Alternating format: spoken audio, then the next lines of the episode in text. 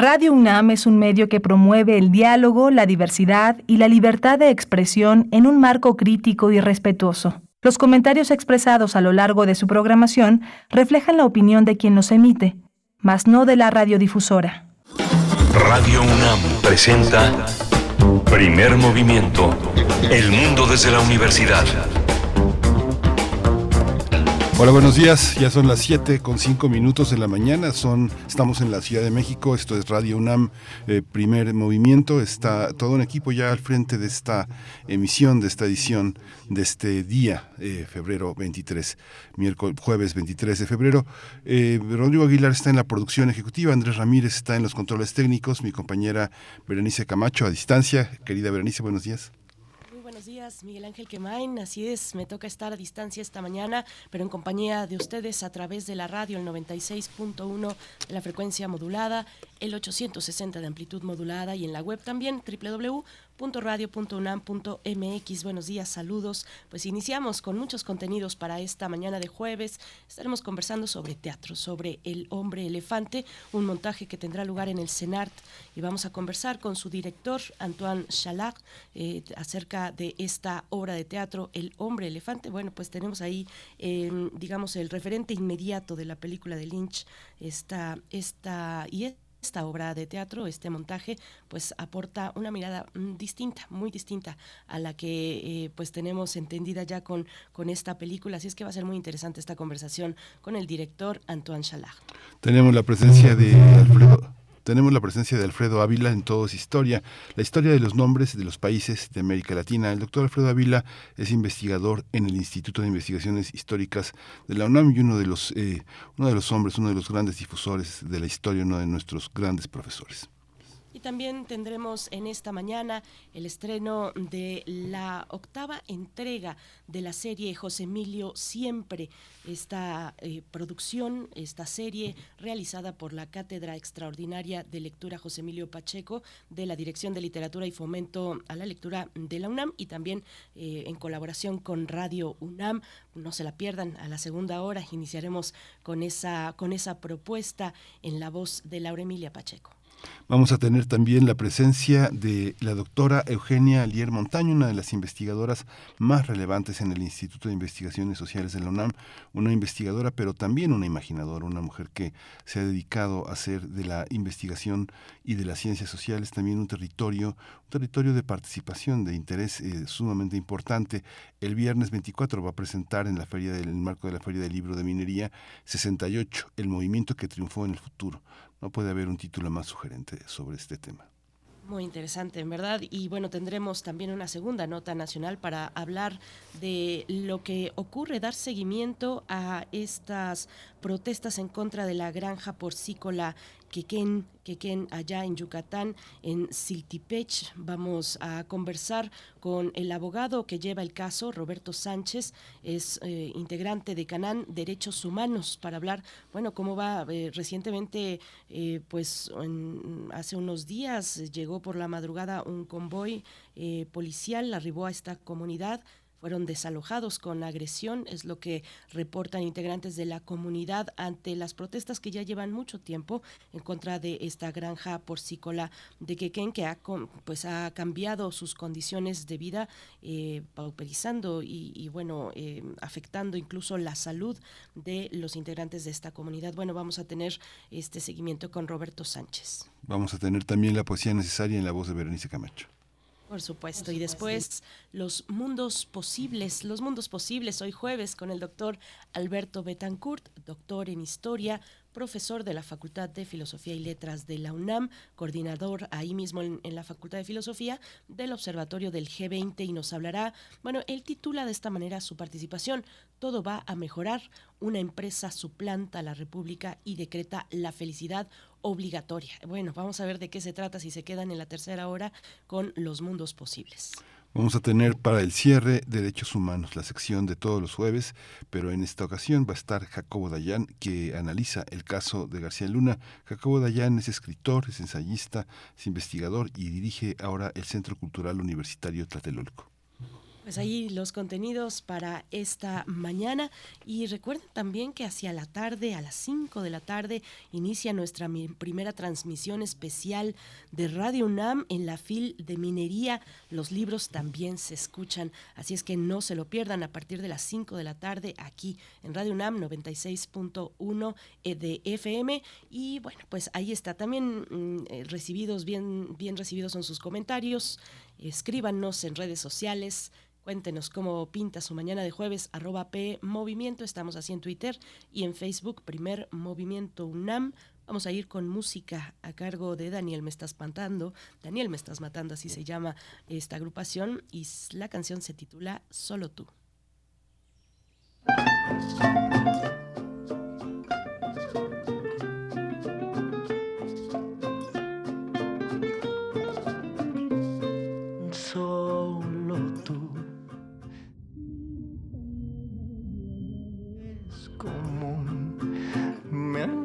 Un cielo que aunque no es azul, me tienes volando aún.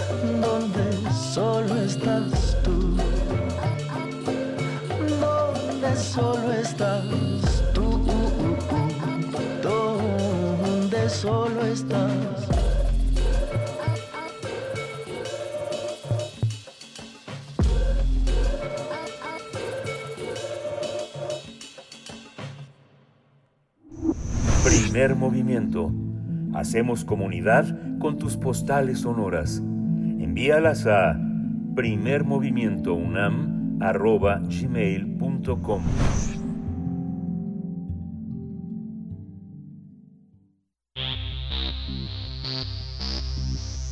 De festivales, ferias y más. Recomendaciones culturales. Joseph Merrick cobró fama por las malformaciones que le provocó un síndrome llamado Proteus, que provoca un, crecimiento desproporcionado de los huesos y de la piel. Además de estas características físicas, Merrick sobresalía por su gran inteligencia y porque supo aprovechar su enfermedad para hacerse visible al lanzar la autobiografía titulada El hombre elefante. Con su relato, el británico, que nació en 1862, logró cautivar al cineasta David Lynch, quien llevó a la pantalla su historia en 1980. En la actualidad, la compañía MIDI, bajo la adaptación y dirección de Antoine Chalard, presenta El hombre elefante en el Teatro de las Artes.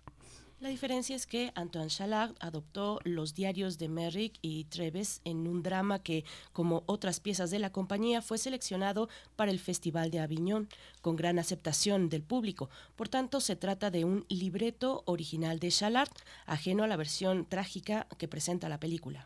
En colaboración con el Instituto Francés para América Latina, esta producción teatral cuenta con un elenco de actores franceses y mexicanos encabezados por Florent Malbouré en el papel protagónico y Chalard que interpreta al doctor Treves y dirige la obra asistido por la mexicana Elena Gore. El hombre elefante tendrá funciones del 17 de febrero al 5 de marzo, los jueves y viernes a las 20 horas, sábados a las 19 horas y domingos a las 18 horas en el Teatro de las Artes, ubicado en Avenida, Avenida Río Churubusco 79, Colonia Country Club, Alcaldía Coyoacán. Eh, vamos a tener una conversación con, eh, con eh, el director de la obra, pero tenemos un problema de comunicación. Vamos a esperar un momento a que nos este, puedan hacer el contacto, porque al parecer no contesta su teléfono, pero vamos a esperar eh, esta, este. En el caso de esta, de esta obra, Berenice, bueno, el Festival de Aviñón eh, es, tiene un marcado acento en lo contemporáneo y la indagación que hace Chalard está sostenida en un documento histórico que y, de alguna manera también autobiográfico que le permite eh, indagar de una manera actual en un síndrome tan eh, no es común, sin embargo, la idea de la deformidad y la idea de la tragedia pues está entre nosotros.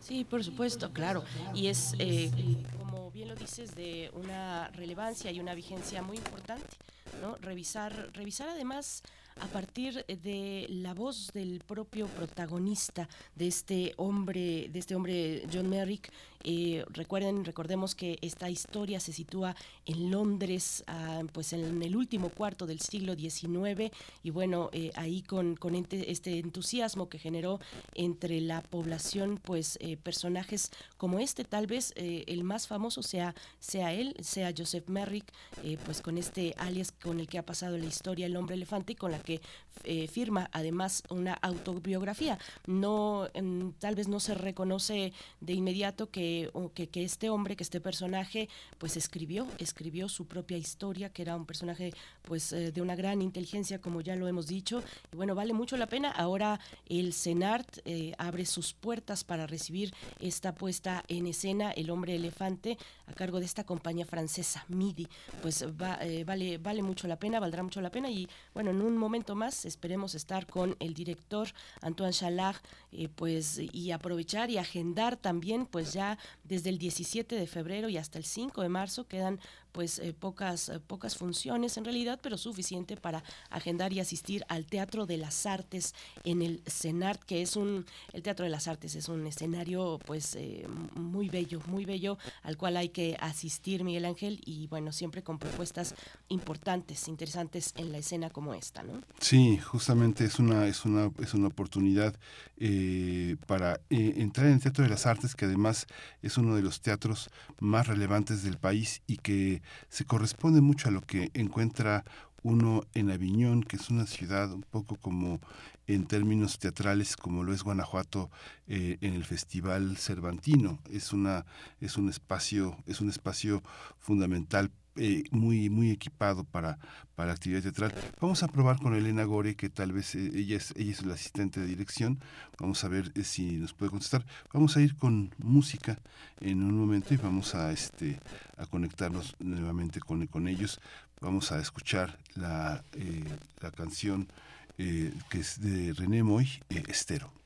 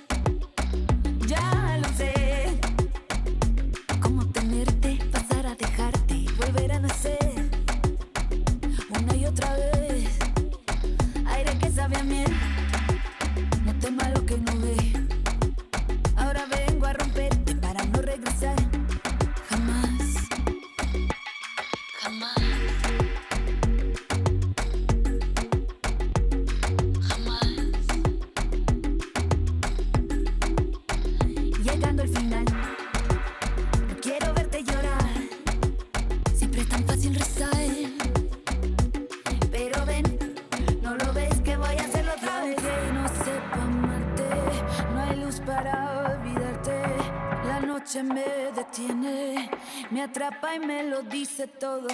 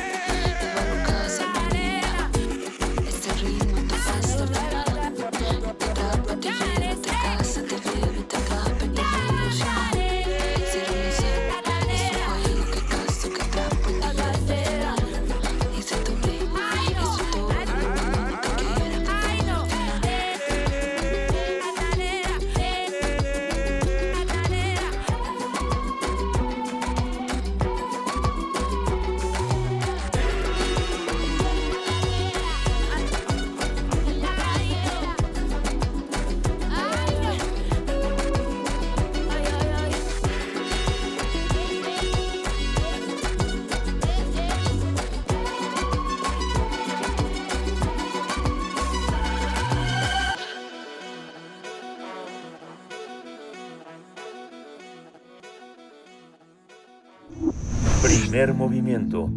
Hacemos comunidad con tus postales sonoras. Envíalas a primermovimientounam.gmail.com Ya estamos en, la línea con Elena Gore. Elena Gore es, está en la asistencia de dirección de Antoine Chalard, que es el director del Hombre Elefante. El- Elena es una actriz muy versátil, es una actriz que egresó del Centro Universitario de Teatro, que está involucrada en, una, en un conjunto de producciones independientes. Fue actriz y productora, es actriz y productora en Caracol Colectivo Artístico, ha participado en muchísimos montajes y, y bueno, es una, es una mujer muy activa, una actriz muy joven, pero con una enorme experiencia. Ella participó también en la, en la Diosa del Asfalto y es eh, una, una de las eh, jóvenes más, más relevantes de la escena teatral. Elena Gore, gracias por tomar la llamada. Buenos días. Hola, buenos días. Muchísimas gracias por la entrevista. Elena, bienvenida. Te saludamos Miguel Ángel Quemain y Berenice Camacho. Pues cuéntanos, cuéntanos de esta, ¿cuál es, cuál es el matiz, la propuesta? Eh, a diferencia de, ya lo, ya lo comentábamos antes de entrar al aire contigo, pues lo que tenemos mucho, muchos como referente, que es la, eh, eh, la película de, Lynch, con un tono muy distinto al de esta puesta en escena. Cuéntanos cuáles son las, las diferencias, bueno, la propuesta de esta, de esta puesta que realiza la compañía Mido. Sí, mira, justo eh, el primer referente de toda la gente es la película de David Lynch, que pues como todos sabemos es una cosa súper impactante y que está muy enfocado sobre todo en, en, en ver cómo el hombre tiene esta capacidad de ser malvado y de ser este pues casi que salvaje con los demás seres humanos, ¿no? Que, que representan una diferencia y acá el director justamente que basó su él él realiza la dramaturgia entonces él basó su dramaturgia en los verdaderos libros de John Merrick y del Dr. Traves quienes pues existieron y quienes escribieron su historia entonces el director eh, realizó su dramaturgia a partir de los libros y sobre todo los libros de poesía de John Merrick en donde él narra lo pues lo maravilloso que fue su vida a, a los últimos años,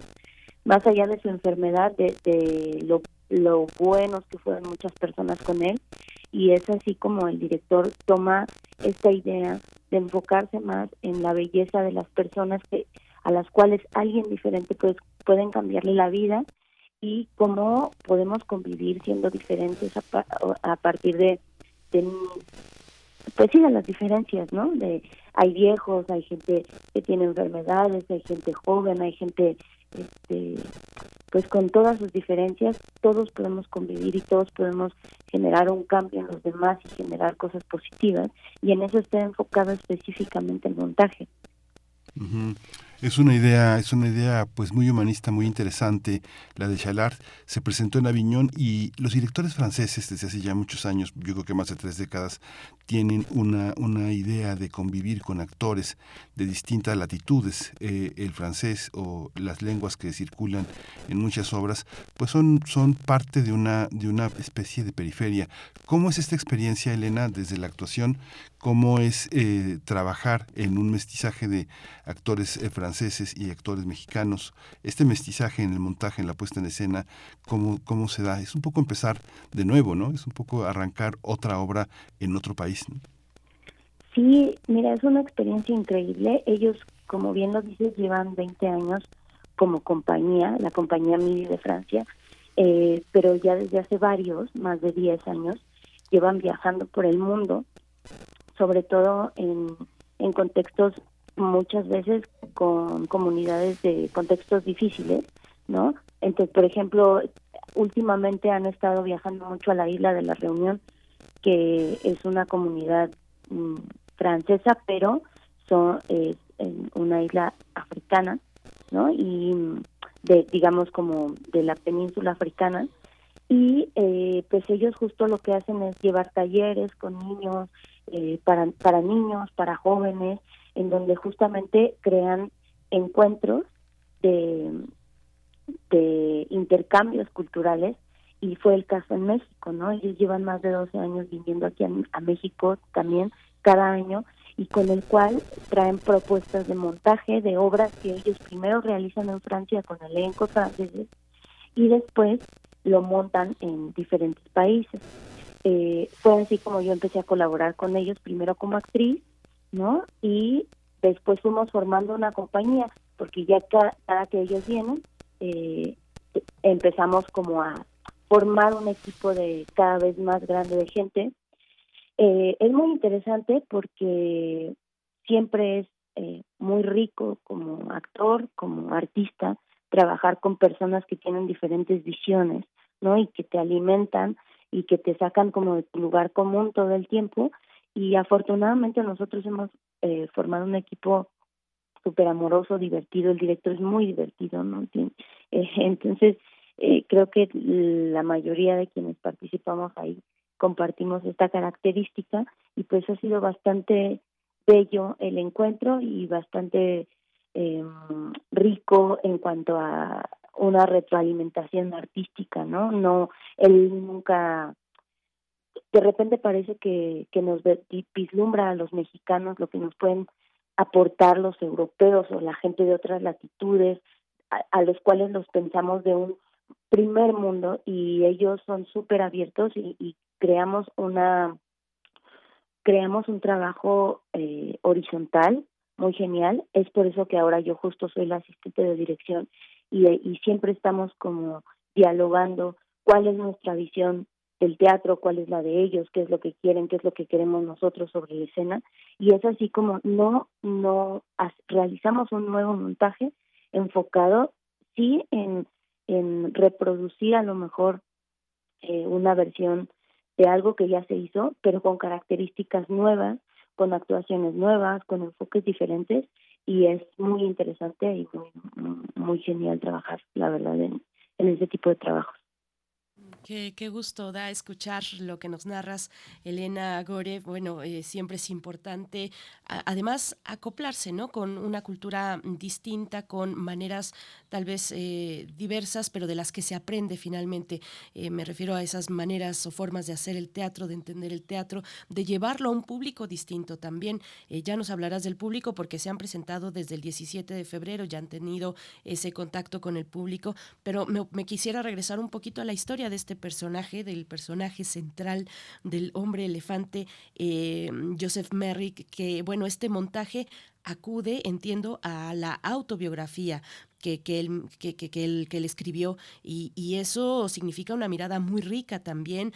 Eh, cuéntanos, cuéntanos de, pues de, de, del material, del material eh, al que acude esta, este montaje y también entre ello, pues es una oportunidad para asomarnos, por ejemplo, a la clínica, a la medicina, a la, a la ciencia médica del siglo XIX que estaba pues con experimentaciones eh, científicas pues muy importantes, pero también eh, pues eh, poco humanas diríamos di, diríamos el día de hoy, ¿no? Sí, como bien lo dices, está estamos basados mucho en la autobiografía tanto de John Merrick como del Dr. Traves, que, que fue quien eh, lo descubrió entre comillas, eh, descubrió que, que él no era un monstruo, ¿no? Porque justamente en esta época había como una sensación por por este tipo de circos en donde se exhibían agentes diferentes y a los cuales se les nombraba monstruos y pues acá el doctor Traves justo lo sustrae de uno de este tipo de circo de freaks digamos y empieza el estudio eh, John Merrick era un tipo súper culto cuando tuvo la oportunidad de educarse convivió con gente pues de la realeza no convivió con gente de la ciencia.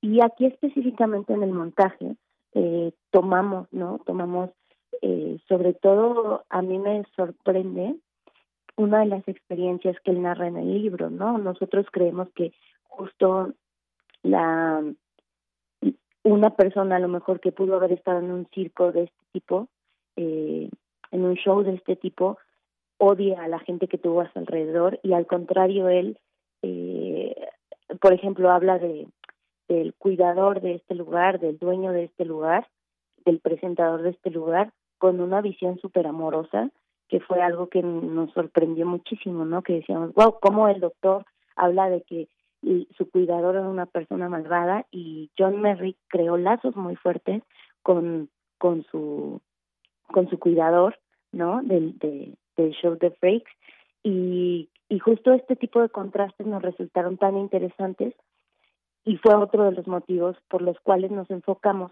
solamente en cuatro personajes ¿no? Que son el doctor Traves, eh, una de las enfermeras del hospital a las cuales tuvo a su cargo John Mary, yo, eh, y una actriz muy famosa, ¿no? Que convivía mucho con él y digamos que de lo que se trata un poco es ver cómo hay una transformación de el encuentro de estos personajes con un llamado monstruo que es un ser humano eh, como todos, ¿no? Y ver cómo va haciendo su transformación a, a convivir tal cual como, como cualquier persona, ¿no? Un, un, hay una frase muy linda en la obra que dice que le dice la enfermera a él, es usted un espécimen de la especie humana, ¿no? Y creo que esa es una síntesis muy muy hermosa de la obra. Elena, hay una, hay una, hay una visión también de el conjunto de la puesta en escena. Cuéntanos cómo un poco ya, ya se estrenó, cómo fue el proceso de estreno y cómo el estreno sabemos que modifica las obras. Mucha gente va una sola vez a ver una obra, pero tal vez tendríamos que tener como una especie de bono de cuando vas al estreno o vas a ver una parte de la obra, tener la mitad o el, la cuarta parte del siguiente, de la siguiente vista, porque las obras cambian, son como, son como seres humanos, un poco cambian de carácter, a veces están disponibles, a veces no. ¿Cómo ha sido ese proceso para ti ante tus ojos? ¿Cómo se observa antes del estreno y después del estreno? Pues ha sido muy interesante, muy hermoso, eh, porque justamente la oportunidad que el teatro nos da de que todo sea en vivo y de que cada vez hay gente diferente, hay energías diferentes, hay eh, problemas diferentes, ¿no? Detrás de las bambalinas hay un montón de cosas que, que suceden que a veces el público no se da cuenta. eh, pero ha sido muy, muy lindo porque como una compañía profesional eh, llegamos súper bien al estreno, pero cada vez van habiendo eh, encuentros justo y, y experiencias que los actores van dejando sobre la escena, ¿no? De, todo depende a veces de, de, la energía, de si van enfermos, de si comieron o no, de si están contentos, de y, y fuera de que la obra siempre sea la misma, sucede diferente justamente porque va de alguna manera creciendo todo y el público ha aportado unas cosas súper positivas. Nosotros hemos tenido llenos totales desde el primer día, cosa de la cual estamos muy agradecidos. No es común, sabemos que el teatro está en una crisis eh, un poco fuerte, ¿no? De, de, y, y ha sido una tarea titánica desde que, pues, no sé, desde hace años que yo soy actriz, en el que siempre se está tratando de enfocar en hacer regresar a los públicos al teatro, ¿no? De decirles que sí es interesante, que sí podemos aportar algo a la cultura, al, a la vida cultural más bien de la sociedad y en ese aspecto hemos tenido una respuesta muy positiva. Eh, estamos además muy contentos de que de que el público que va a vernos es un público general, es eh, no somos nosotros los mismos actores que a veces mantenemos el teatro vivo, saben mucho se da que a veces realizamos teatro para nosotros mismos, para nuestra comunidad teatral.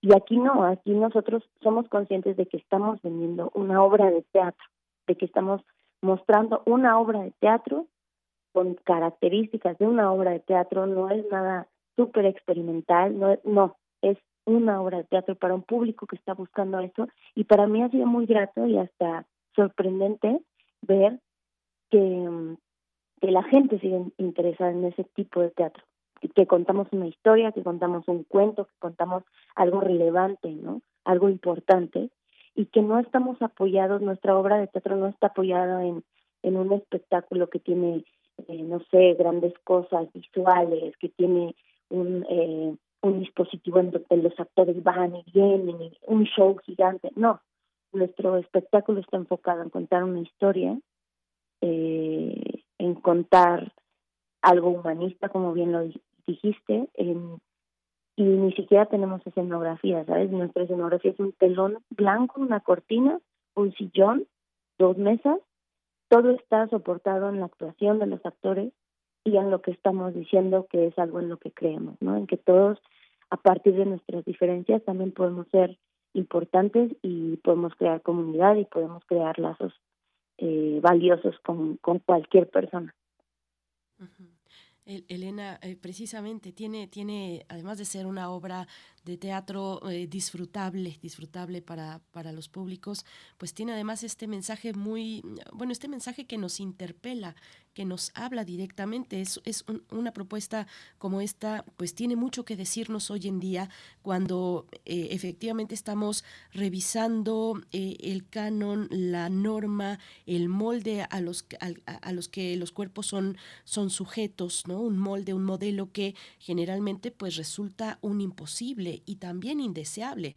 Eh, porque niega la diversidad. Cuéntanos un poquito de estas reflexiones, eh, estas reflexiones que cuenta, con las que cuenta o que propone esta puesta en escena y cómo reacciona también el público, que han podido recoger del público en las, eh, en las presentaciones que, que ya han realizado. Pues como te decía, la respuesta ha sido muy increíble, ¿no? Siempre ahí etiquetándonos en Instagram, Estamos en Instagram, por cierto, como el hombre elefante MIDI, por si nos quieren buscar, por si quieren ver algo, algunas fotografías de la obra y ahí también vienen las fechas. Eh, pues yo creo que todos nos sentimos un poquito diferentes, ¿no? Yo creo que todos en algún momento, eh, no sé, a lo mejor cuando adolescentes nos sentíamos un poco perdidos, nos sentíamos unos pequeños monstruos, ¿no? Yo yo comparo mucho esta obra con una de las eh, obras de la literatura que más me gustan, que es La Metamorfosis de Franz Kafka, ¿no? Que es claro, todos nos hemos sentido rechazados, todos nos hemos sentido eh, eh, subyugados, exiliados de alguna manera de nuestras propias familias, con nosotros mismos, ¿no? Vernos en el espejo y no reconocer nuestro cuerpo, vernos que algo no nos gusta porque por ciertas ideas que nos plantearon eh, que somos diferentes, que no somos lo que deberíamos ser. Y en ese sentido, nuestra obra se abre a público también adolescente, ¿no? Han ido chicos hasta de 12 años, 11 años. Eh, y, creo que lo valioso es ver que nuestra obra, las reacciones, ¿no? Nuestra obra no es una obra, como te decía, no es no es la obra de David Lynch en donde uno se de repente es muy cruda, ¿no? Y todo el tiempo estás eh, con emociones a tope. Aquí hay risas, hay este, hay cosas muy hermosas. Se habla del amor, de la poesía, este, y, y escuchar al público reír, escuchar al público darte un comentario, recomendarte, nos nos da la certeza de que de que así como también nosotros nos sentimos en algún momento diferentes igual a John Merrick ellos les resuena eso y, y puede ser una gran motivación para decir eh, así como soy puedo caber en algún lugar en el mundo y puedo encontrar mi lugar en el mundo no eh, pues eso básicamente la la respuesta positiva en los comentarios en ahora muchas redes sociales eso ha sido muy muy lindo. Pues Elena Gore, yo, yo, creo que este ha sido muy interesante. Yo recuerdo, sabes que una, una actriz que me recuerda mucho ahora tu juventud, tu fuerza, tu, tu, tu enorme inteligencia actoral, que era Mara Hernández Gracias. en la compañía de George Lavadán. Eh, escuchar, ella fue profesora del IFAL, ella pareciera que hubiera nacido eh, habitada por la lengua francesa y que estuvo en esta compañía tan tan interesante.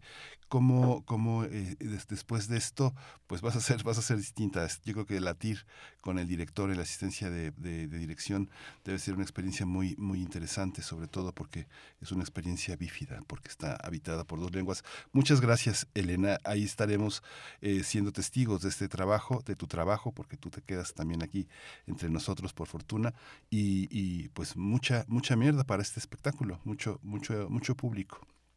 Sí, muchísimas gracias. De hecho, tienen que correr a comprar sus boletos porque ya está, ya vendimos de hecho algunas funciones completas, entonces sí. hay poca disponibilidad. Eh, los invito a que si quieren verlas, si quieren pasar un momento agradable, eh, corran a Ticketmaster y compren sus boletos porque se acaban. Muchísimas gracias, gracias por su entrevista y les mando muchos abrazos y muchos besos a todos. Gracias, Elena. Pronto, Elena Gore, asistente de dirección de El Hombre Elefante. Recuerden, en el Teatro de las Artes, en el CENART, que se ubica en Avenida Río Churubusco 79, en la colonia Country, Country Club, Alcaldía Coyoacán, hasta el 5 de marzo. Los jueves, viernes, jueves y viernes 20 horas, sábados 19 horas, domingos 18 horas. No se lo pierdan.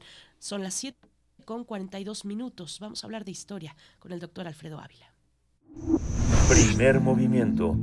Hacemos comunidad con tus postales sonoras. Envíalas a primermovimientounam.gmail.com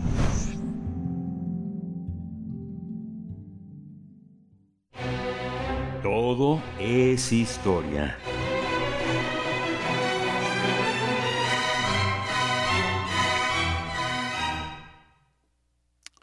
Nombres de los países de América Latina es el título de esta entrega con el doctor Alfredo Ávila, investigador del Instituto de Investigaciones Históricas de la UNAM.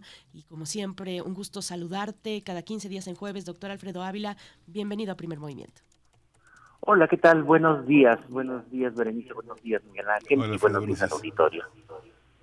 Gracias, eh, doctor Alfredo Ávila. Pues escuchamos historia de los nombres de los países de América Latina. Pues mira, que, que voy a hacer una, una pequeña pausa en, en, en, la historia de la historia que, que he venido haciendo en los últimos programas, porque hoy tenemos una, un seminario, un, una mesa muy, muy interesante que se va a transmitir a través del, del canal de YouTube del de Colegio de México.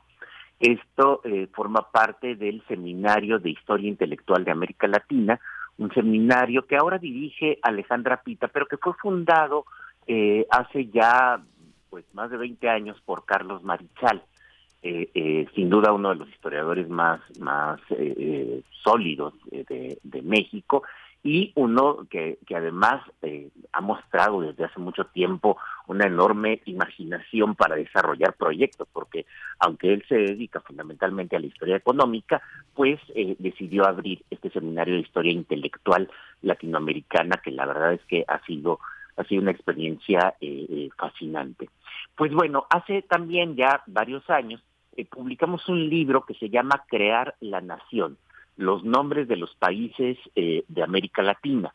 Un libro que apareció en Editorial Sudamericana en Buenos Aires, eh, pero con el que tuvimos algunos algunos eh, contratiempos, porque Sudamericana ciertamente no no, no no no afirmó que lo que lo haría, pero pero como que insinuó que iba a buscar un acuerdo de distribución en otros países de América Latina, finalmente nunca lo nunca lo hizo y el libro solo se vendió en, en Argentina y es un libro que pues bueno nosotros creemos que tiene que tiene interés para el resto de los países de hecho se hizo una traducción al portugués que se publicó en, en Sao Paulo en Brasil y también se hizo una traducción al italiano pero es, es, curioso que se conozcan ahora más las versiones en italiano y en portugués que la versión que la versión en español. Así que lo que decidimos hacer en el Seminario Historia Intelectual es publicar en la página web del seminario el libro completo, el libro Crear la, Nación,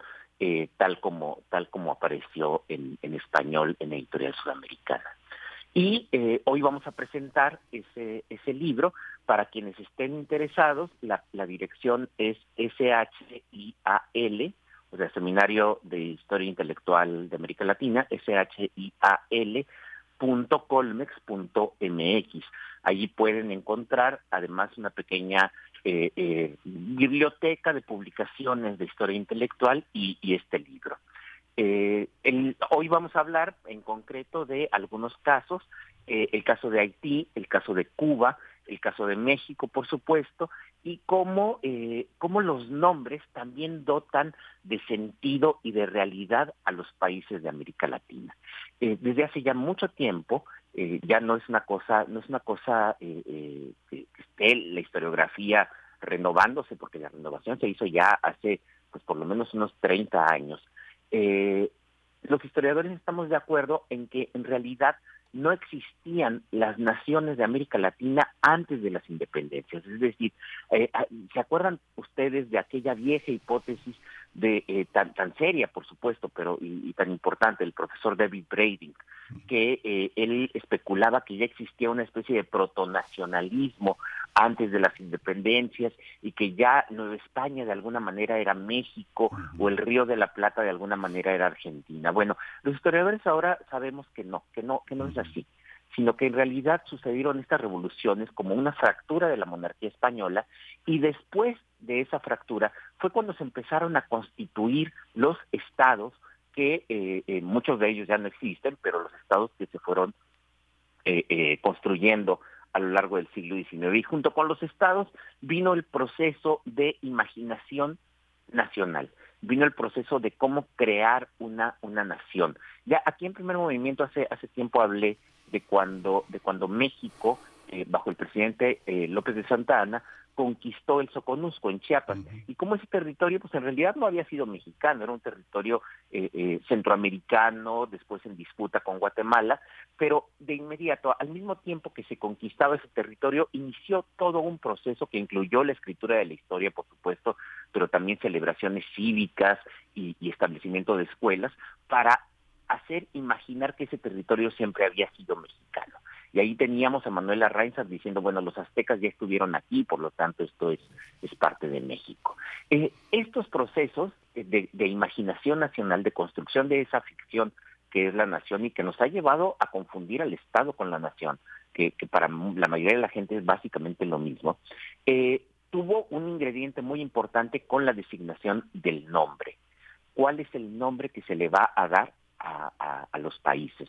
Y el, en el caso de, de, México, en el caso de Perú, que se trataba de los eh, asentamientos de los dominios españoles más antiguos de América, pues se conservaron nombres prehispánicos, pero que también son nombres de alguna manera eh, coloniales, es decir, el virreinato se llamaba así, era el virreinato del Perú, no no no es no eh, eh, es por supuesto se trata por supuesto de un nombre de un nombre antiguo de un nombre que designaba eh, una región antes de la llegada de los españoles pero que se afianzó como el nombre del virreinato a lo largo de 300 años de dominio colonial. Y lo mismo pasa con México.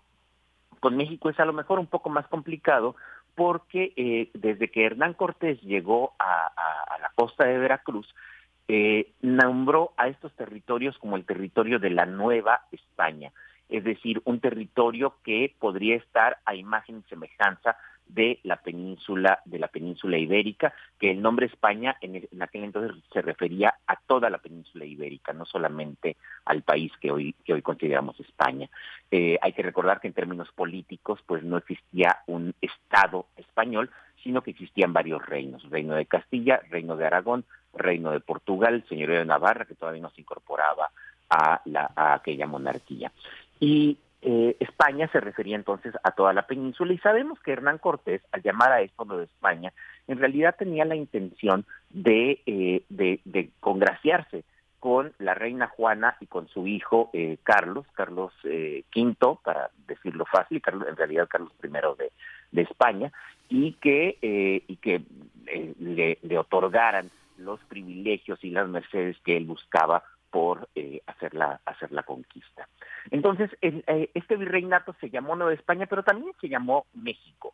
Y se llamó México prácticamente desde el siglo XVI. En el siglo XVI ya se empezaba a hablar de la costa del seno mexicano, es decir, del Golfo de México. Desde el siglo XVI ya se hablaba de la América mexicana, es decir, la América del Norte, gobernada desde, desde México. Incluso en, en algunas eh, eh, en algunas mapas de la época eh, muy ambiciosos, por supuesto, se consideraba que la América mexicana era toda la América del Norte, mientras que la América peruana era la América del Sur completita, sacando, por supuesto, a los portugueses y en el caso del norte a los franceses y a los ingleses que también tenían dominios en, en las tierras del continente. Entonces, se trata de nombres de, de, muy antiguo puño, pero que también fueron resignificados durante la época colonial. Durante la época colonial, el término México hacía referencia a la ciudad, en primer lugar, y eh, el gentilicio mexicano hacía referencia fundamentalmente a la gente que hablaba náhuatl, eh, eh, era llamado el náhuatl el idioma mexicano o la lengua mexicana, pero también era usado como un adjetivo, todo aquello que está gobernado desde la Ciudad de México todos los territorios gobernados desde la Ciudad de México son mexicanos también. De allí que el, Golfo se llamará así, Golfo de México, seno mexicano, y de allí que incluso regiones muy al norte empezaron también a recibir ese nombre, algunos de manera oficial, como es el caso del Nuevo México, que se creó también, eh, igual que había hecho Cortés, al bautizar este territorio como Nueva, como Nueva España.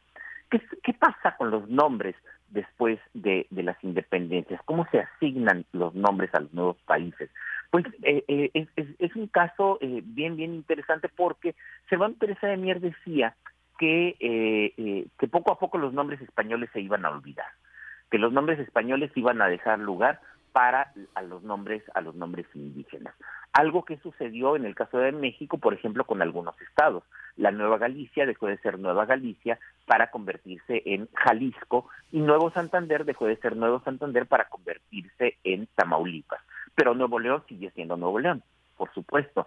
Y eh, y entonces eh, allí como que no no no quedaba muy muy no se cumplía la norma que decía Cervantes Teresa de Mier. Y de hecho, en otros lugares permanecieron los nombres, los nombres españoles, particularmente en lugares que no tenían una tradición indígena eh, eh, culturalmente tan fuerte o tan idealizada, también idealizada como la de eh, México y la de y la de Perú. Pienso, por ejemplo, en Venezuela. Venezuela, como sabemos, durante algún tiempo formó parte de la República de Colombia, esa república a la que nosotros llamamos Gran Colombia, para diferenciarla de, del país que se llama Colombia en la actualidad, y Venezuela mantuvo el nombre, el nombre español, el nombre que se le asignó de esta pequeña Venecia eh, eh, que, se, le dio desde que los eh, europeos llegaron a, tierra firme. Y lo mismo sucede con el caso del Río de la Plata, que se empezó a llamar Argentina, precisamente en alusión, en alusión a la plata, y que, eh, y que bueno, conserva ese nombre hasta, hasta la actualidad. La, la historia de los nombres de los países nos habla también mucho acerca de las fracturas y las rupturas que tuvieron que tuvieron aquellos países. Por ejemplo, en el caso de Centroamérica, en el caso centroamericano en el que se conservaron algunos de los nombres de los nombres coloniales como Costa Rica o se recuperaron nombres en náhuatl, eh, algo muy curioso porque es una región en la que no se hablaba náhuatl, como Guatemala o como Nicaragua. Eh, se mantuvieron nombres eh, castellanos como San Salvador, aunque después secularizado se llama El Salvador. Pero se olvidó el nombre Centroamérica, que fue el nombre que se le dio a la República Federal que se fundó en 1824 en el Congreso General Centroamericano en Guatemala y que, eh, como sabemos, fue una república que duró alrededor de una década, poco más de, una década antes de que se empezara a, a fracturar. El, el, la raíz eh, o, las marcas, perdón, las, los rastros que esta historia difícil de constitución de, países eh, se, sigue eh, presente en los nombres, lo vemos por ejemplo en el caso de Uruguay, oficialmente República Oriental del Uruguay. Oriental respecto a qué? Pues oriental respecto a Argentina, respecto al viejo virreinato del Río de la Plata, que se supone, de, del que se supone debió haber seguido formando parte y que se considera entonces como la provincia oriental. Eh, oriental eh, eh, de Uruguay en la época independiente, pero también hay que recordar que antes de eso, esa provincia oriental había sido la provincia eh, cisplatina, la provincia eh, eh, brasileña, cuando Brasil eh, gobernó esa región y llegó a establecer la capital en la, ciudad, hoy una pequeña villa de Colonia, en, el sur de, del, actual estado de Uruguay. Entendemos entonces que los nombres también nos van contando la historia de las vicisitudes. Fuera de, fuera del, del fuera del, del, del caso latinoamericano, pensemos por ejemplo en Estados Unidos eh, y pensemos en los famosos Estados Confederados, que es ese otro país que se fundó y que vivió alrededor de cuatro o cinco años eh, en plena guerra civil de, de, Estados Unidos, un país que no fue reconocido, pero que se hacía llamar a sí mismo eh, los Estados Confederados del Sur, sureños, sureños respecto a qué? Pues sureños respecto al, al país eh, del cual se habían se habían secesionado. Algo algo parecido sucede con el caso de, de, Uruguay y otros casos los casos del Caribe que, que, que son también que son también fantásticos pensando en, en, Haití o pensando en Cuba que terminan recuperando nombres eh, indígenas nombres indígenas de la región en países en los que la población indígena pues había sido prácticamente barrida de, desde el siglo desde el siglo XVI. El caso de Haití es, es, maravilloso porque en el caso de Haití se recupera esa denominación que además ni siquiera estamos seguros de que haya sido una denominación original en, en las islas y que eh, formaba parte del ejército indígena, así se hacía llamar el ejército independentista haitiano, el ejército indígena haitiano, eh, cuando en realidad todo ese ejército estaba conformado por personas que habían sido traídas de, de África. Pues es una manera muy, muy interesante de romper con África por parte de esta misma población eh, eh, antiguamente esclava y buscar raíces en ese territorio que a partir de 1804 ya les pertenecía. Y el caso cubano, que también es, es interesante, no sabemos exactamente cómo cómo se, se asentó el nombre de Cuba, pero desde el siglo XVI, por supuesto, ya, ya, ya, ya quedó más o menos fijado, porque eh, se trata de una de las pocas palabras de origen siboney. Eh, eh, casi siempre se piensa en Cuba y en la tradición taína, pero acá tenemos una palabra de origen siboney que es la que termina dándole al país y no debemos olvidar ese otro tercer país que conserva el nombre español y que eh, eh, es una nación en la actualidad, pero es una nación sin Estado, o con un carácter de Estado semidependiente, eh, que es Puerto Rico. ¿no? Este Puerto Rico, este Estado asociado a Estados Unidos, que funciona pues un poco más o menos como una colonia de, eh, de, de aquel país.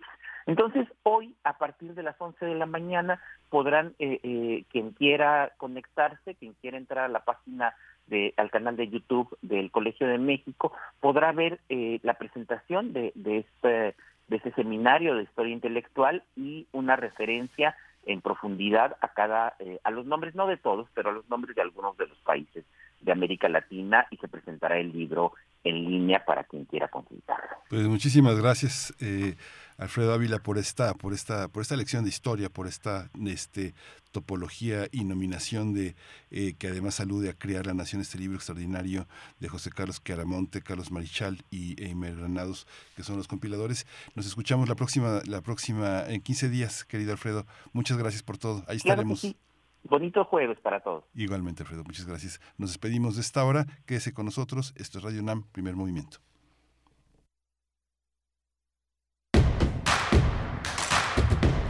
Síguenos en redes sociales. Encuéntranos en Facebook como Primer Movimiento y en Twitter como arroba PMovimiento. Hagamos comunidad.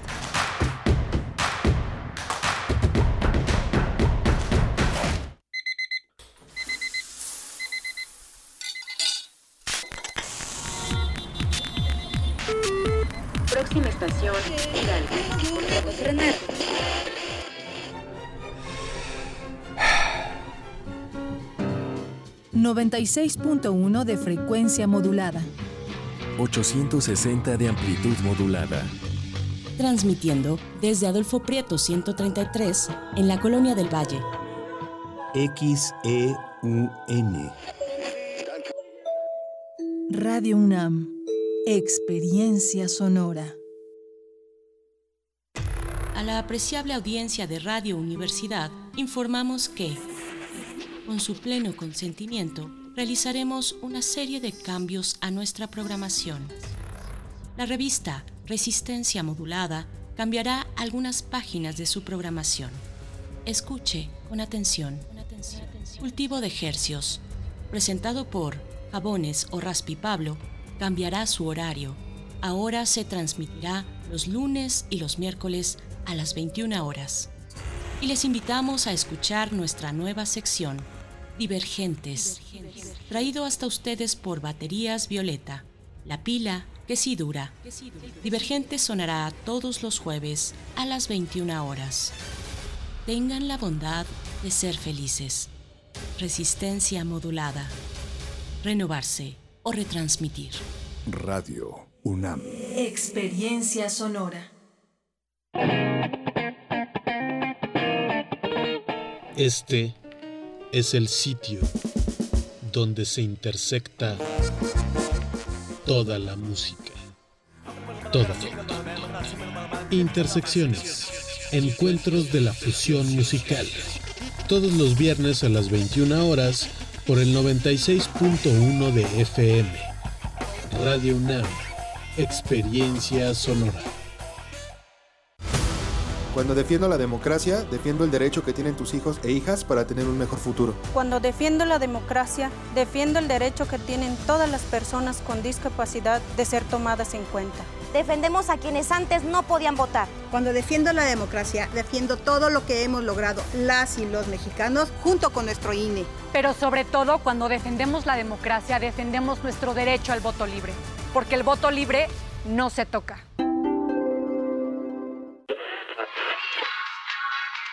Dijeron que el video mataría a la estrella de radio. Pero no fue así. Tenemos casi 23.000 audios disponibles en nuestro podcast. Conoce nuestras series, radioteatros, barras, adaptaciones y otras joyas radiofónicas del pasado en www.radiopodcast.unam.mx. Disfruta a toda hora Radio UNAM. Experiencia sonora. Páginas por conocer, portadas por juzgar, voces de las cuales aprender y palabras por descubrir. Ya es ese momento del año otra vez. Radio UNAM te invita a escuchar sus transmisiones especiales de la Feria Internacional del Libro del Palacio de Minería. Cuatro días a la semana de novedades editoriales. Escúchalas los jueves, viernes, sábados y domingos del 23 de febrero al 5 de marzo a las 17 horas por el 96.1 de FM. Dos horas para leer por los oídos. Radio UNAM. Experiencia sonora.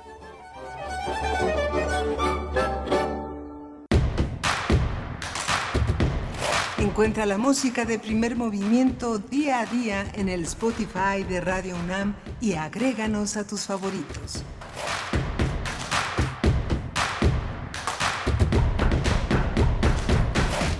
Buenos días, estamos de vuelta. Inicia la segunda hora de primer movimiento en este jueves ya, jueves 23 de febrero del 2023. Son las 8 con 4 minutos, 8 con 4 minutos de la mañana y les saludamos desde aquí, desde estos micrófonos y desde cabina. Rodrigo Aguilar se encuentra en la producción ejecutiva junto con Andrés Ramírez en la operación técnica de la consola, Tamara Quirós en redes sociales recibiendo sus comentarios y Miguel Ángel Quemain en la conducción de este espacio. Buenos días, Miguel Ángel. Hola, buenos días Berenice, buenos días a todos nuestros eh, radioescuchas. Vamos a tener una, una, hora, una hora muy interesante. Vamos, tenemos muchos contenidos, pero vamos a arrancar.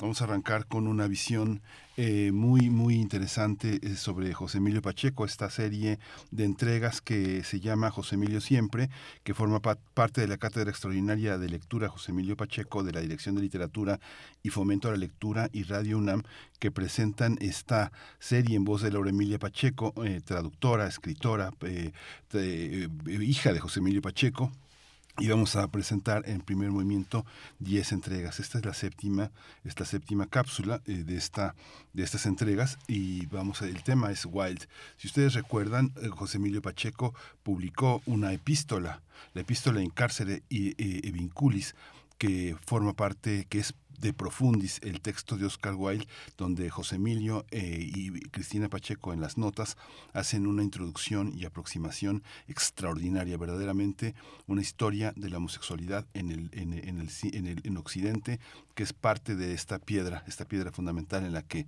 Wilde queda queda eh, sacrificado como una de las grandes víctimas de la persecución. Vamos a ir ya a esa cápsula directamente, vamos a escucharla y regresamos.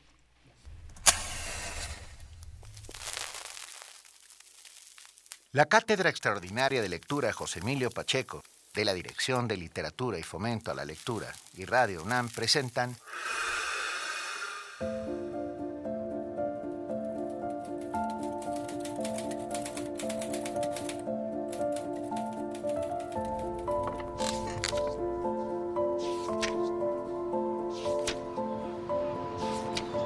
José Emilio Siempre, con guiones y voz de Laura Emilia Pacheco.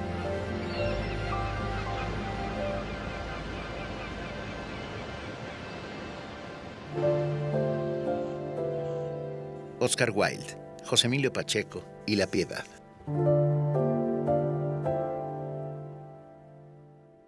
Se dice que Oscar Wilde fue un hombre encantador, un gran conversador, pero sobre todo se dice que fue un hombre fundamentalmente bueno. Puso todo su talento en sus libros, pero en su vida puso su genio. Fue un escritor de múltiples talentos. Como dramaturgo, cosechó grandes éxitos con obras que aún ahora siguen representándose, como La importancia de llamarse Ernesto, Un marido ideal y El abanico de Lady Windermere. Fue un ensayista de enorme sutileza e inteligencia, como lo demuestran los ensayos sobre el arte y la vida recogidos en su libro Intenciones. Como ensayista, no rehuyó la polémica social. A pesar de que se desenvolvió en un medio aristocrático y bohemio, realizó una aguda crítica sobre los excesos del capitalismo en su notable ensayo El alma del hombre bajo el socialismo. Cuentos como El príncipe feliz, El ruiseñor y la rosa y El gigante egoísta siguen conmoviéndonos hoy en estos tiempos de videojuegos y de redes sociales. Narraciones como El fantasma de Canterville conservan hoy su frescura y su encanto. Su única novela, El retrato de Dorian Gray, es todavía un referente. Cultivó todos los géneros, pero quizá donde se expresó con mayor hondura fue en el desgarrador poema autobiográfico de Profundis, traducido al español por José Emilio Pacheco, acompañado de un aparato de comentarios y notas de José Emilio y Cristina Pacheco, infatigable pareja de escritores.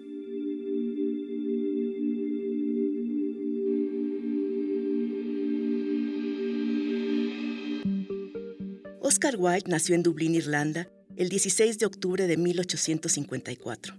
Fue hijo de James W. Wilde, inventor de la operación de cataratas.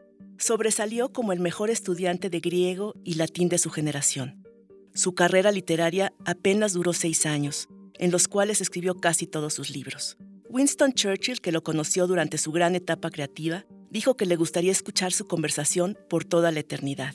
Desgraciadamente, por la ley de la compensación, a su etapa de esplendor y gloria siguió otra de enorme sufrimiento. Todo comenzó cuando conoció a Lord Alfred Douglas, a quien de cariño llamaba Bossy, un joven de gran belleza corporal y de una espantosa fealdad moral. Bossy pertenecía a una antigua familia de la aristocracia escocesa. Su padre, el marqués de Queensberry, inventó las reglas del boxeo. Fue un hombre con una enfermiza sed de notoriedad. Wilde se enamoró de Bossy, abandonó por él a su esposa y a sus hijos, y se dedicó a cumplir todos los caprichos del joven. A decir del poeta W. H. Auden, Wilde fue amable, afectuoso, generoso y sobre todo un hombre de buen corazón, totalmente exento de malicia y envidia. Según Borges, que tradujo a los nueve años El Príncipe Feliz, el placer que brinda la lectura de su obra es irresistible y constante. La relación con Bossy terminó de la peor manera posible. El padre del muchacho acusó en tribunales a Wilde de haber corrompido a su hijo.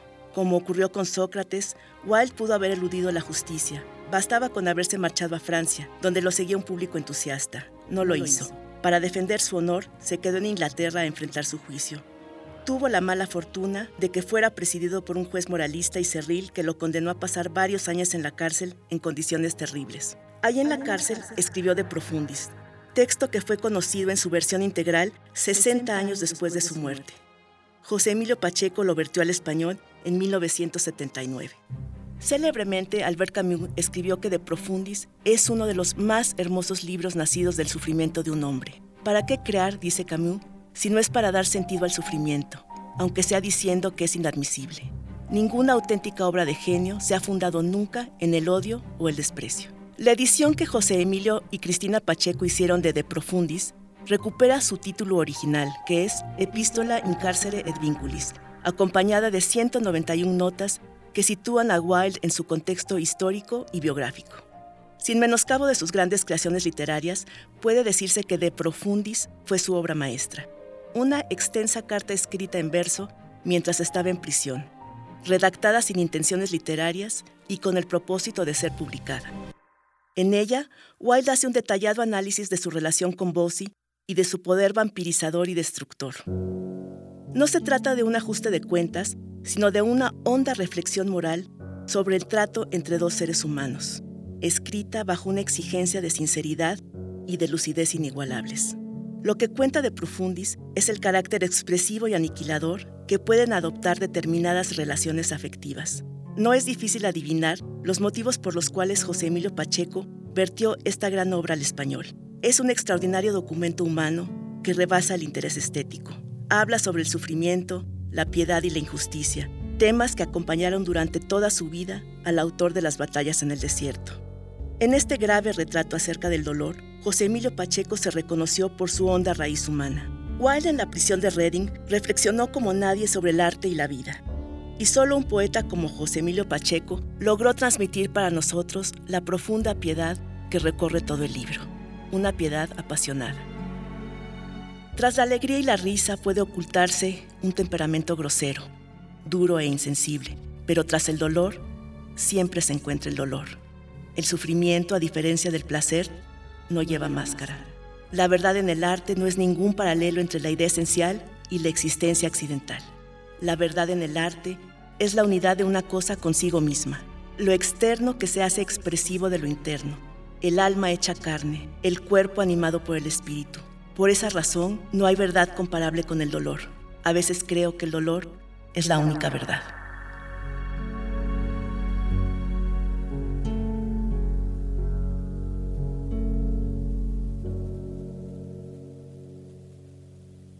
José Emilio siempre.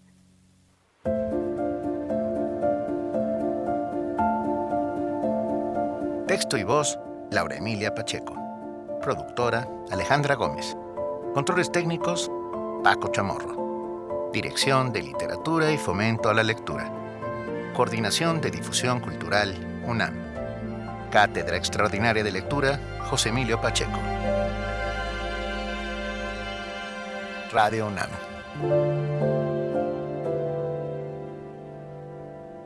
Experiencia Sonora.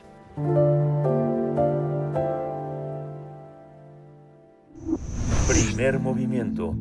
Hacemos comunidad con tus postales sonoras. Envíalas a primermovimientounam.gmail.com Toma nota y conoce nuestra recomendación literaria. Con el propósito de construir el presente y preservar el derecho a mantener un futuro democrático, la escritora Eugenia Lier Montaño presenta su libro 68, El movimiento que triunfó en el futuro. Esta obra es una invitación para que todos los mexicanos reflexionemos sobre el post-68, mientras permite identificar los cambios, avances y retrocesos que ha tenido el país desde entonces hasta nuestros días. La idea de la autora es mantener viva la memoria basada en un nuevo sentido común para los mexicanos donde la violencia y la desigualdad queden desterradas. Eugenia Lier rescató testimonios de los protagonistas y los intelectuales y al dialogar con ellos logra plasmar directamente lo que le aportaron, de tal forma que muestra con claridad la memoria del 68. A través de 624 páginas y bajo el sello editorial de Bonilla Artigas Editores, presenta un trabajo de análisis profundo con el uso de herramientas de la historia. Además, la historiadora invita al lector a conocer esta especie de guía para continuar indagando y problematizando sobre lo ocurrido después de este hecho histórico que dejó una huella imborrable en los mexicanos. 68, el movimiento que triunfó en el futuro será presentado el día de mañana, viernes 24 de febrero a las 14 horas en la Galería de Rectores del Palacio de Minería. Vamos a conversar sobre este libro que rescata la memoria del movimiento del 68 y está con nosotros ya en la línea Eugenia Lier Montaño, investigadora en el Instituto de Investigaciones Sociales de la UNAM. Es un enorme placer eh, presentarla. Eugenia, eh, buenos días, bienvenida a Primer Movimiento. Hola, Miguel Ángel Berenice. Muchísimas gracias de nuevo por la invitación. Es un gusto estar con ustedes. Gracias, doctora. Eh, gracias, bienvenida, doctora Eugenia Lier.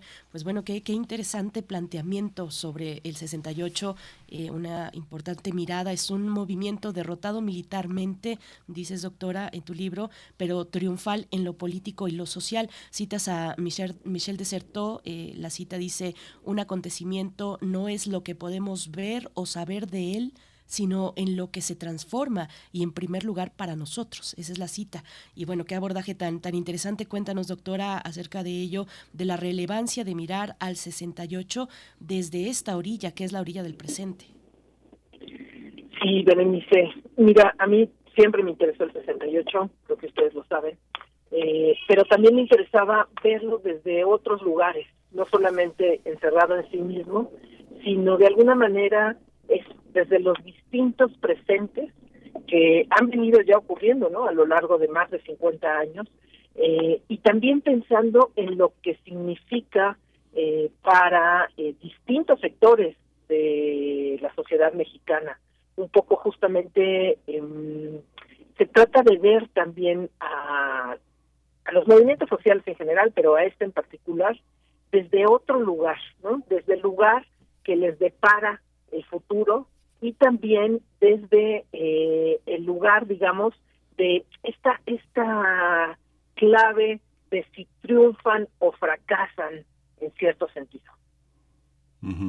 Esta idea de esta idea de, colocar a los protagonistas de las consecuencias es muy interesante porque forma parte de una historia intelectual, no solo de México, sino de América Latina, porque México es un mirador y una capital de las ciencias sociales desde hace mucho tiempo, con todo y que Flaxo, Claxo, todas las este, facultades de ciencias sociales tienen una enorme importancia, hay una, hay una importancia en que gran parte de los protagonistas forman parte también de la historia cultural, no solo académica y política, Eugenia. Sí, sí, así es, Miguel Ángel. En efecto, eh, mi mirada siempre es eh, latinoamericanista, ¿no? Son, son mis orígenes y eh, de alguna manera, como el libro también abarca otras temáticas, ¿no? que no son solamente el movimiento estudiantil, abarca también eh, la cuestión de la memoria, de cómo se recuerda eh, en México y en otros países, la cuestión de la justicia, la cuestión de la verdad en torno a la violencia de Estado. Entonces eso me permite dialogar con muchos otros casos nacionales de América Latina que conozco y que también echan luz sobre eh, el caso mexicano. Y creo que sí, como dices, efectivamente es una historia también, es una historia social, es una historia política, es una historia de la memoria, pero es también una historia intelectual, porque recupero una gran cantidad de libros, de testimonios, de películas, de obras de teatro que se han generado alrededor del 68, pues eso, en los últimos 54 años ya casi. y, bueno, eh, en la parte inicial se presentan una, se presentas una serie de encuestas, rescatas unas, una serie de encuestas eh, que nos dan cuenta de dónde está el 68 entre la opinión pública de los años recientes. Es, es interesante acercarse también a, a, ese panorama, al de las encuestas. Eh, acudes, entre otras, a Mitofsky, por ejemplo, para ubicar qué tanto conoce la gente del 68 o con qué asocian ese año, que bueno, está lleno de tantos acontecimientos. Cuéntanos un poco de, de esos hallazgos a través de, los, de, encuestas de opinión pública. Sí, Berenice, en efecto, este, este libro en realidad es el resultado de más de 10 años, casi 15 años de, pues, de investigación en torno al 68, que a mí, por supuesto, siempre me fascinó, desde que era una niña, pero que en efecto eh, me permitió ir viendo como distintos momentos en la construcción esta pues, mitología también en torno del, del 68. Y recuerdo que una de las encuestas justo que mencionas que más me impactó a mí fue la que la que pedía a la ciudadanía encuestada eh, que dijeran como a qué se referían ciertas fechas nacionales. Y entonces, claro, aparecía en primer lugar, ¿no? Eh, el 16 de septiembre, ¿no? Un, no recuerdo las cifras exactas, pero alrededor del 40% de la población sabía que estaba relacionado con la independencia. Un eh, 38% relacionaba el 20 de noviembre con la revolución. Lo sorprendente es que el 2 de octubre era la siguiente fecha nacional reconocida por la ciudadanía ligada a la masacre de Tlatelolco. Y eso, Berenice Miguel Ángel, cuando aún no pasaba el 68 por las escuelas, cuando aún no estaba, pues eso, ¿no? En libros de texto, cuando eh, no hacía parte de un discurso más oficial que se hace hoy. Entonces, me, me fascinaban también como las distintas rutas por las cuales ha transitado el 68. ¿no? Es decir, cómo se ha transmitido, cómo se transmitía antes el 68 si no era por los canales oficiales, si los medios de comunicación no daban un espacio para hablar sobre el 68, eh, si no se debatía en la Cámara de Diputados, cómo se transmitía, ¿no? Y e, eso era lo que reflejaba la, encuesta, ¿no? Y entonces mi interés era tratar de averiguar, ¿no? Y creo que en buena medida pues se transmitió eh, en las familias, de generación en generación, de padres a hijos, de abuelos a nietos, eh, se transmitió también algunos a través de algunos eh, testimonios que siguen siendo centrales como Elena Poniatowska, Carlos Monsiváis, Luis González de Alba, eh, películas eh, ochenteras como Rojo Amanecer y bueno hoy por supuesto tenemos hasta series eh, de televisión que pasan por Amazon. Bueno, no sé si ya cometí un error, perdón.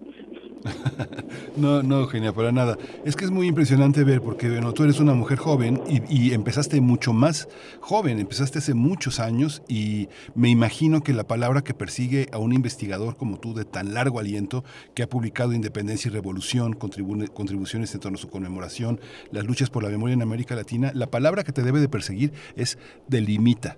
Y en realidad lo que has trazado son redes, no delimitaciones, y esta amplitud de una investigación pone en el en la escena la dificultad archivística para un movimiento como el del 68. Siguen esas lagunas, proceso con su, su, su, hemeroteca desde 1976 construida pues muy con mucha con, primero con recortes y prit luego con sus discos luego la jornada desde 1996 en línea. Son miradores importantes pero no está el Universal no está Excelsior. Hay una cantidad enorme de documentos que hacen falta. Tenemos la revista FEM tenemos debate feminista tenemos un seguimiento importante en muchos territorios importantes delegado pero también tu, tu investigación pone en evidencia todo lo que todo lo que dejó de mirarse no que sí, creo que los medios de comunicación, y lo hemos platicado, Miguel Ángel, eh, se han transformado mucho en estos 50 años. Yo creo que Radio UNAM, por ejemplo, también ha tenido un papel central en la difusión y en el conocimiento que tenemos sobre el 68. Eh, creo que hemos podido entrar eh, por ejemplo, a, la AGN. Creo que no hay, hay eh, investigadores como Ariel Rodríguez Curis que han entrado también a los archivos personales de Díaz Ordaz. Yo creo que en términos generales tenemos una imagen bastante certera de eh, lo ocurrido en 1968. Por supuesto, el tema no se agota y no se va a agotar nunca, ¿no? Siempre se puede leer desde distintos lugares, pero tenemos un, un, panorama eh, bastante certero, ¿no? Creo que el problema con el 68 en México y en general con nuestro pasado reciente, eh, más que solo de conocimiento, tiene que ver también con eh, la justicia, con, eh, digamos, la impunidad que sigue reinando en torno eh, pues a esa violencia de Estado. Eh, me quedo pensando en cómo se inserta este material, cómo dialoga los caminos que abre un material como este en medio de un proceso actual que busca la justicia, con el pasado, la justicia en el pasado. Eh, me refiero específicamente, bueno, a varios procesos, ¿no? Pero especialmente el que se cristaliza en la Comisión para el Esclarecimiento de la Verdad. ¿Cómo dialoga este material con, con ese proceso o con los procesos que están abiertos actualmente y caminando y que buscan justicia eh, con los hechos frente a los hechos del pasado? Sí, yo creo que es, ah, por lo menos en mi caso, pues sí es, uh, fundamental, ¿no? Porque, eh, bueno, como ustedes saben, pues también estoy participando justamente en esa comisión desde el esclarecimiento histórico como historiadora. Eh, y nos parece que hay, hay varias cosas importantes, ¿no? Yo decía, hay mucho que ya conocemos. Y yo creo que sí, en efecto, de ese pasado tanto en torno del 68 como el 71, eh, de la contrainsurgencia en contra de las organizaciones político-militares, conocemos bastante, eh, pero al mismo tiempo es un conocimiento que sigue sin estar como difundido en distintos canales. Eh, seguimos siendo pocos y pocas eh, quienes nos interesamos por este pasado, quienes eh, lo conocemos, ¿no?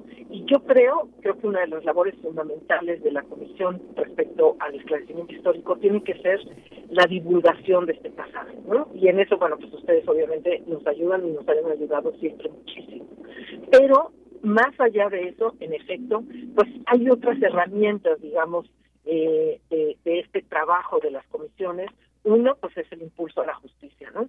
Eh, ese impulso que se está viendo no solo para este pasado reciente de la guerra sucia, sino también para Yotzinapa, y siempre hay una tensión, ¿no? Eh, hay, hay, por supuesto que hay, hay intereses que se mueven importantes, entonces hay una tensión en esta posibilidad de llegar a, a la justicia, ¿no? Yo, yo sigo creyendo y lo voy a seguir creyendo que eh, uno de los más graves problemas que tiene el país es eh, la impunidad reinante en, en muchos aspectos. Además, este Berenice, eh, Miguel Ángel, de la justicia está también el aspecto de la memoria, ¿no? Hay todo un apartado dedicado en la comisión a la memoria, ¿no? A crear un centro de memoria que finalmente va a recabar los testimonios, los archivos que estamos este, trabajando, ¿no?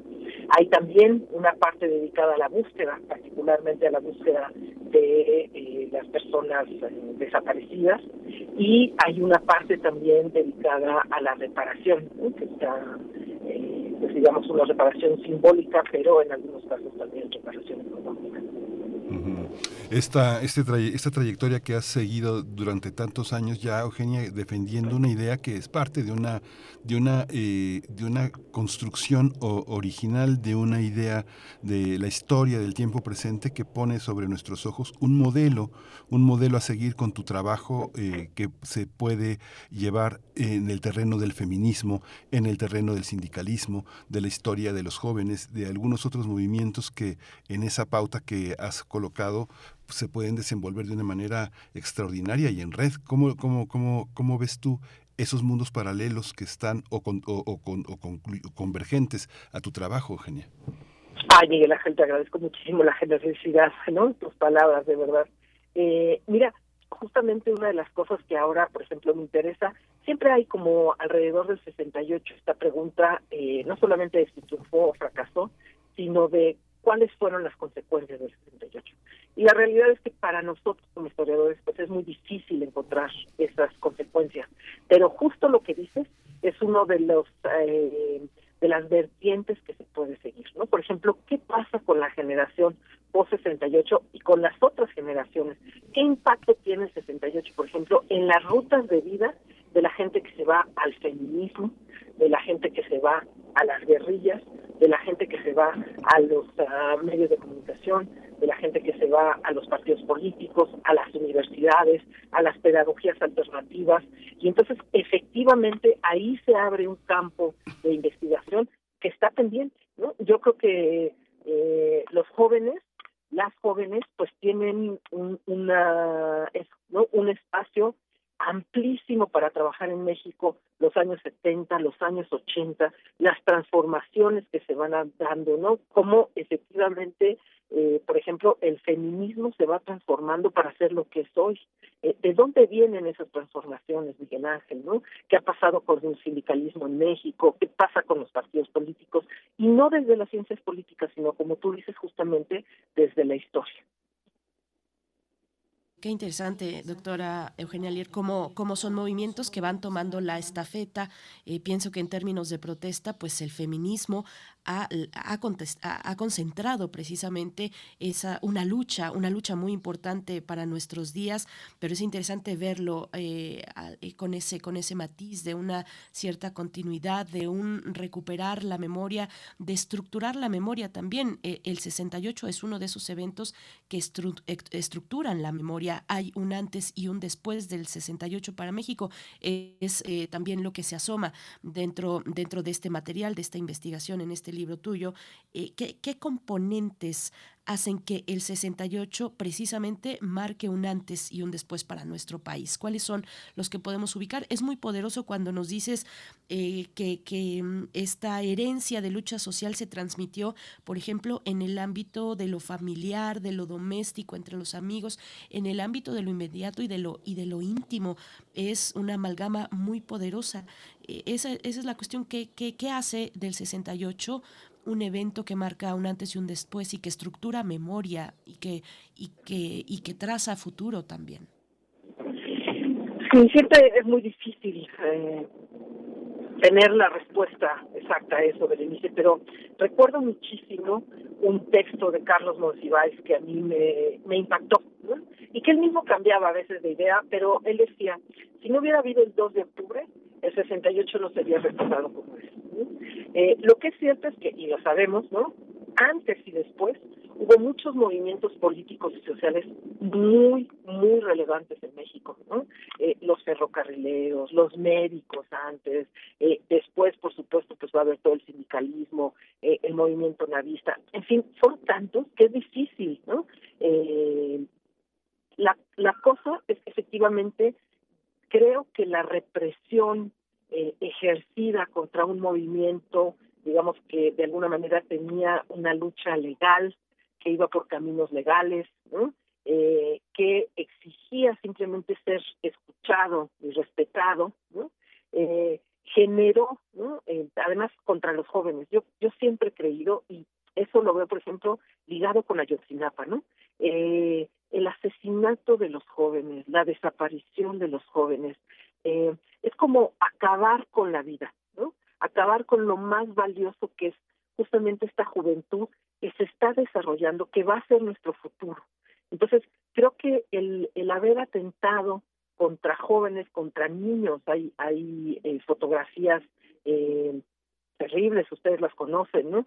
Eh, de la Plaza de Tlatelolco con, con niños asesinados. Creo que esas imágenes eh, impactaron de alguna manera digamos, el imaginario social. Y eso hizo que también la lucha que se estaba librando eh, se convirtiera como en muy importante. Lo cierto es que no fue el primer movimiento que luchaba por eh, o buscaba alguna forma de democracia política, pero sí fue tal vez el primero en que no la pedía exclusivamente sindical, como fue el caso de los ferrocarrileros y otros movimientos. Entonces, creo que es una mezcla de todos esos factores los que hizo que eh, los que hicieron, ¿no? Que el 68 eh, pues se convirtiera en una especie de matriz para pensar el presente, ¿no? Y eso es un poco lo que trato de mostrar en el libro, como uno, por ejemplo, en 85 puede encontrar las discusiones por el terremoto, ¿no? Como puede encontrar las discusiones sobre el 68.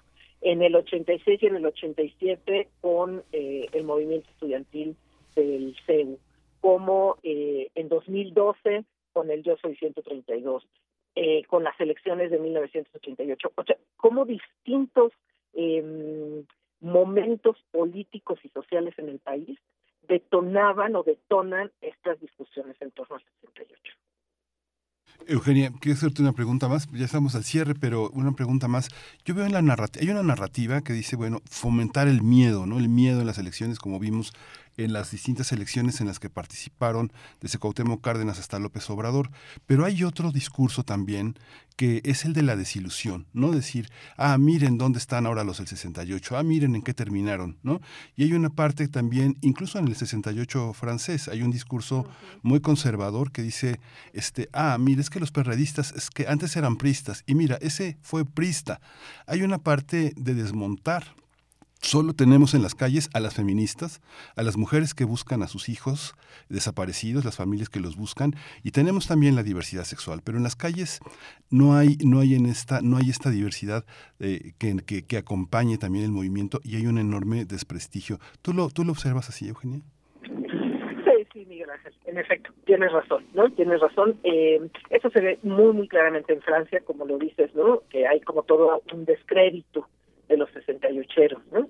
Eh, en México se ve menos, ¿no? Están como más ligados a los héroes, pero es cierto que hay un sector de la población que sí considera que efectivamente eh, generaron una serie de, digamos, de males para la sociedad, ¿no?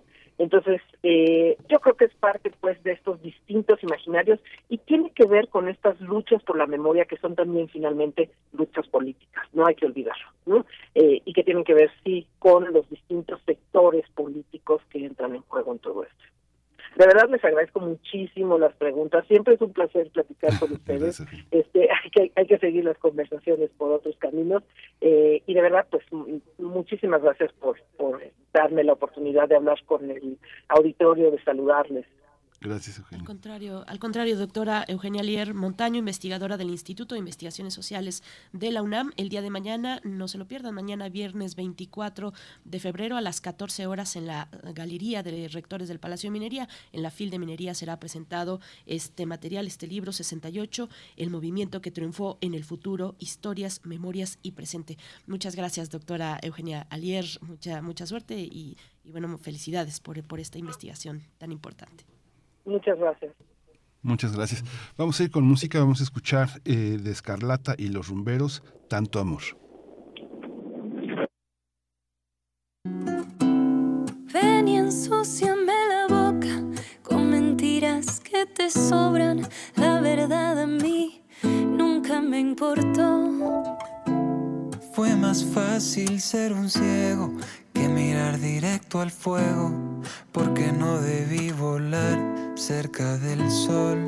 Y si es morir por ti, me suena bien.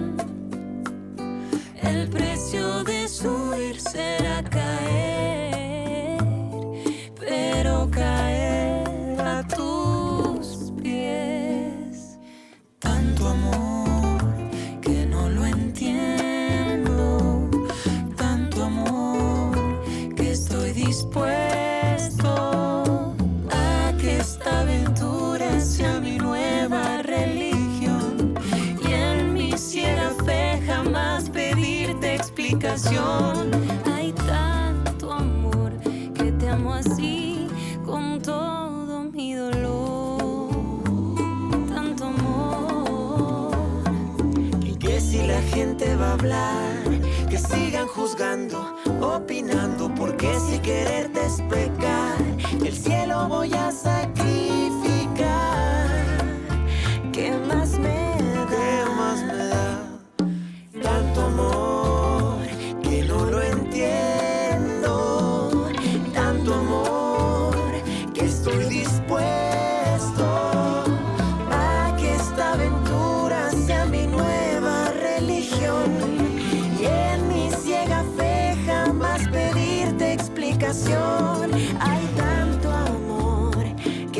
Que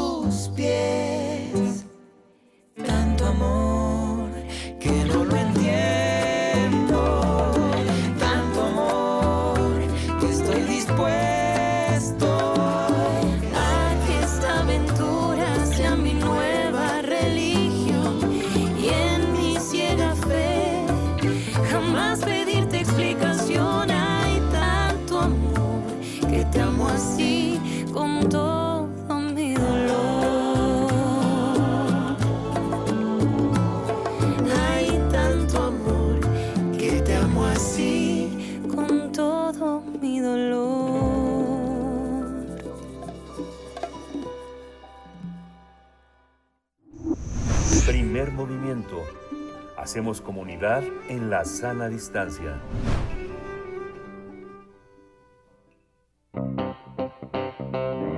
Nota Nacional. Una comunidad maya eh, y su territorio están en peligro a consecuencia de una empresa porcícola, productos eh, pecuarios para consumo, que colocó una mega granja de más de 250 mil, más de 50 mil cerdos en esa zona.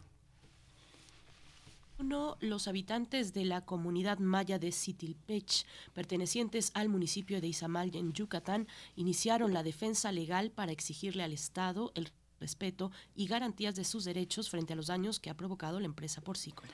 Después de dos años de lucha, los habitantes eh, lograron que un juez detuviera las operaciones y vulnerar sus y reconocer que se vulneraban sus derechos al medio ambiente y el territorio y la participación en la toma de decisiones y la libre determinación y autonomía del pueblo frente al producto pecuario. Sin embargo, nueve meses después, el empresario porcícola en Yucatán logró que el, eh, bueno, el empresariado porcícola, porcícola en Yucatán logró que eh, un tribunal colegiado desechara el caso judicial de la comunidad, permitiendo así el, rei- el reinicio de operaciones de la mega granja. Justamente eh, los pobladores mantuvieron 10 días el plantón hasta que la madrugada del 18 de febrero 70 uniformados antimotines de la Policía Estatal de Yucatán y Municipal de Izamal entraron en Citilpech para permitir la entrada de un camión de la empresa Quequén y desmantelar el campamento. La, po- la policía reprimió la protesta pacífica, golpeando a los miembros de la comunidad, sin importar que había mujeres, personas adultas mayores, y además de que los despojaron de sus bienes. Así es, bueno, pues vamos a conversar. Esta mañana tendremos una, una conversación sobre eh, pues esta comunidad maya, lo que ha sufrido, la violencia a la que ha sido eh, sujeta esta comunidad, las amenazas también al defensor de su territorio ante esta, este proyecto, esta mega granja porcícola. Y estamos, todavía no eh, tenemos el contacto con el abogado que lleva este caso. Es un abogado integrante de Canán Derechos Humanos. Se trata de Roberto Sánchez. En unos momentos más, esperemos antes eh, rápidamente que, estará con nosotros pues para comentar eh, dar seguimiento a este a esta lucha eh, del pueblo de Sitilpech que como hemos dicho pues lleva ya un tiempo lleva ya bastante tiempo. Aquí mismo lo hemos lo hemos conversado en otras ocasiones pero bueno con este episodio más reciente que ocurrió hace unos días durante la madrugada cuando un convoy policial pues arriba a la comunidad y eh, bueno, los desalojan con, con agresión. Ahí están los testimonios, eh, se virtieron en redes sociales, fotografías, videos de la llegada de este convoy a la comunidad, una comunidad pues que ha denunciado que a partir de eh, la mm, instauración de esta granja porcícola en Queque- de Quequén, pues los pobladores ha- han, han reportado que se han enfermado, que los niños, que los adultos se han enfermado, que hay incluso árboles afectados, que además la pestilencia por la noche pues es, es, muy, muy penetrante y se agrava en los días más calurosos que de por sí, bueno, un clima como eh, el, de, el de Yucatán y el de esta zona municipal de, de Izamal, pues eh, en esas condiciones naturales, pues la permanencia de una granja porcícola como esta situación.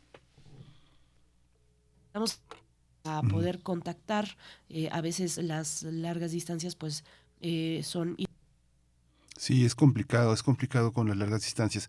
Hemos mantenido como es este es, es un, hemos mantenido la, la, comunicación con esta comunidad es una es una manera en la que la también la radio universitaria se convierte en, un testigo y pone ante ustedes eh, la posibilidad de conocer esta situación que muchas de las personas interesadas, defensores de derechos humanos, siguen a través de los canales de YouTube o de, Facebook, que son los instrumentos que estas comunidades tienen. Se comunican mucho a través de sus redes de WhatsApp, de sus redes de, Facebook, no tanto de las de Twitter, porque es un instrumento que tal vez no, no tiene todavía el arraigo entre algunas comunidades rurales e indígenas, sin embargo, este, hemos mantenido comunicaciones con ellos y hemos tratado de ofrecerles una versión lo más lo más objetiva posible eh, de ellos como una, una fuente con toda la credibilidad. Es una comunidad que además tiene la defensoría de una, eh, un, un, despacho de abogados de derechos humanos que por supuesto no persigue el lucro, persigue la justicia, persigue que se reparen todas estas consecuencias. Y bueno, ha sido difícil porque el abogado el abogado Roberto Sánchez, pues está en esa zona. No es una zona, ustedes si, tienen familiares en Campeche, en Quintana Roo, en, en Mérida, resulta a veces en, las zonas de Yucatán, resulta difícil la comunicación. Son, son lugares todavía que, pues México no es todo el territorio para el celular todavía, pero bueno, les queremos transmitir esta, esta idea. Así es, Miguel Ángel, no sé si ya me, me pueden escuchar. Sí, ya te escuchamos bien. ¿Me escuchas bien? Sí. Ya estás, ya estás en línea bien. Sí, estoy aquí. Pues bueno, vamos, vamos a dar oportunidad. no estamos logrando hacer este, este enlace para hablar de lo que ocurre en esta comunidad amenazada, violentada por defender su territorio, Citilpech. Vamos a hacer una, una breve pausa para escuchar el material de UNAM Global, los descubrimientos, un descubrimiento histórico, hallazgo científico que cambia el paradigma en la biología. Vamos con ello y volvemos. Estamos en primer movimiento, 8 con 46 minutos.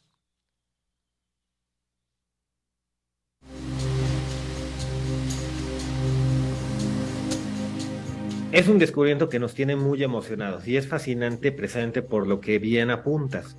Cambia esta noción que tenemos incluso desde los libros de educación primaria y secundaria de que en esta división entre células procariontes que no tienen un núcleo eh, y que aparentemente son muy sencillas en su estructura, contra células eucariontes que tienen una gran diversidad de compartimentos celulares, el descubrimiento que nosotros estamos aportando de que existe un nucleolo, una parte del núcleo en células de tipo procariontes, que en este caso son las arqueas, pues cambia completamente la visión que tenemos como sociedad de eh, los dos tipos celulares que existen y también del origen de las formas complejas de vida eh, celular, porque déjame decirte que las arqueas están precisamente dentro de las nuevas nociones del árbol de la vida como uno de los grupos procariontes del cual probablemente surgieron los organismos eucariontes, donde estamos tanto los humanos, las plantas,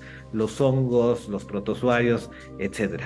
Entonces, haber encontrado un nucleolo en una arquea, haber visto esta estructura celular bajo el microscopio, cambia radicalmente esta noción, pero también tiene consecuencias muy importantes a nivel de nuestro entendimiento de la biología evolutiva y del origen de la vida, en particular del origen de estas células complejas. Añadiendo a esto es, los eucariontes tienen núcleo y esa es una característica que los define.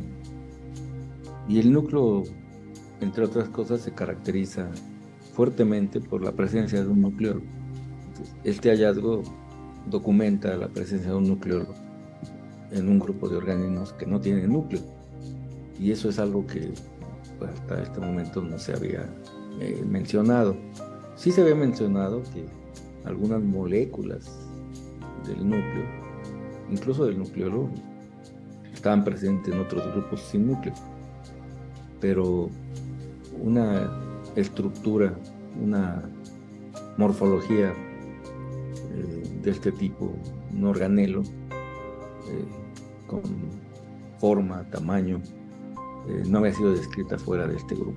Pues eso es algo que incluso solo de manera descriptiva sería suficiente para decir que es algo que no estaba documentado. La presencia de una estructura del núcleo en un organismo que no tiene núcleo. Eso es de entrada una cosa que nos ayuda a elaborar más sobre el significado que puede tener, que ya mencionó Parsifal, y que tiene implicaciones evolutivas, pero también implicaciones de añadir a la biología celular, a la estructura de un grupo de organismos, un organelo que no había sido descrito en ellos.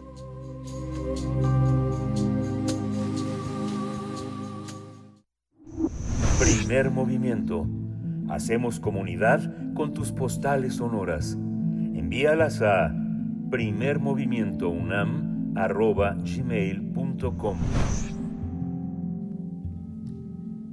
8 con 50 minutos. Bueno, pues eh, seguimos y yo creo que no, no vamos a poder, no tendremos suerte esta mañana para contactar al abogado Roberto Sánchez, el abogado que lleva el caso de la comunidad eh, Citilpech en Yucatán. Eh, bueno, pues hay, hay comunicados, hay comunicados por supuesto ante esta pues acción violenta, este desalojo que ocurrió hace unos días en la madrugada en esta población, pues que desde hace ya mm, algunos años está eh, manifestándose y luchándose eh, en, pues en contra de los estragos que ha generado esta granja porcícola de Quequén en su población, que está en realidad muy cerca, es inevitable, eh, dicen los, los además de la cuestión del agua, de la calidad del agua para esta población, es inevitable pues pues, eh, sortear la pestilencia que llega eh, durante todo el el día y que se agrava por las noches y en especial en días más calurosos. Bueno, eh, al parecer no tendremos suerte, Miguel Ángel, de contactar en esta ocasión a el abogado Roberto Sánchez, pero bueno, por supuesto que le daremos, eh, podremos reagendar y dar seguimiento a lo que está ocurriendo en esta comunidad eh, amenazada, violentada y que defiende su territorio. Miguel Ángel, pero bueno, seguimos, seguimos aquí, 8 con 51 minutos. Rápidamente, antes de ir a lo siguiente, yo quiero, bueno, ya en el contexto o, en la antesala del 8 de marzo, del Día de las Mujeres, pues empiezan a preparar muchos, muchos eventos importantes y uno de ellos es, y se los comparto de una vez, seguramente más adelante aquí en Primer Movimiento hablaremos en extenso de esta, de esta propuesta que tendrá lugar eh, el 15 de marzo de este año. Eh, se llevará a cabo la inauguración de la exposición Creadoras Contemporáneas, Voces Femeninas de la FAD esta exposición que presenta por primera vez en los 241 años de historia de la Academia de San, de San, Carlos,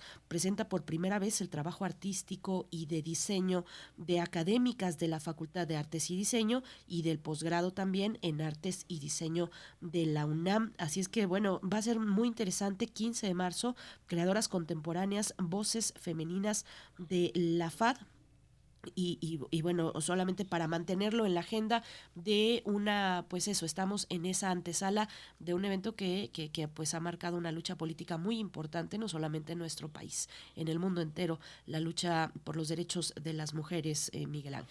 Sí, es eh, sumamente importante tener esa, ese seguimiento en nuestra universidad, en la UNAM, ha sido eh, una, una tarea darle seguimiento, como tú bien señalas, eh, en diversos espacios que preparan una sensibilización también muy fuerte eh, desde este gran encuentro sobre la realidad de la mujer en Asia, África y Latinoamérica, este encuentro virtual de expertas en la UNAM y la Universidad Hassan II, que forma parte de este trabajo académico en la que están involucradas muchas figuras importantes en la, en la universidad que se va a poder consultar a través de, la, de las distintas eh, espacios en YouTube que tiene la universidad, este, la Coordinación de Humanidades, el CIEG, el SEICH, este, la doctora Guadalupe Valencia, coordinadora de Humanidades, está involucrada en ese tema, eh, Marisa Velozastegui, Tamara Martínez Ruiz, mucha gente que ha, ha, trabajado, Mabel Gómez, que está como embajadora en Marruecos, la Universidad Hassan II, pues es una universidad que se ha vuelto cada día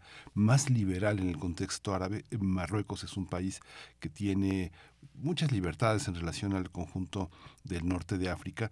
Y bueno, tenemos también la presencia, Berenice, de este programa también que eh, es Embajadores de la Salud Emocional, que tiene una, una alta presencia también en la, en, la parte, en la parte de mujeres, en la parte del feminismo y en el reconocimiento de que muchas de las cuestiones de salud mental tienen que ver también con esta presión social este, cuestión de acoso, las adicciones, la violencia de pareja, que son temas que están como un tema de acompañamiento muy importante en el CCH, que es un tema, Ángel, un pues tema bueno, importante. está hecha esa invitación en, eh, en la Academia de San Carlos, Centro Cultural, esto en la ubicación de Academia 22, en la Alcaldía Cuauhtémoc, en Ciudad de México, la entrada libre, la entrada libre, bueno, pues a esta exposición Creadoras Contemporáneas, Voces Femeninas de la FAD. Y bueno, también antes de irnos al corte, recordarles que el día de hoy eh, se inaugura, el día de hoy, 23 de febrero, se inaugura la Feria Internacional del Libro del Palacio de Minería y nosotros, Radio UNAM,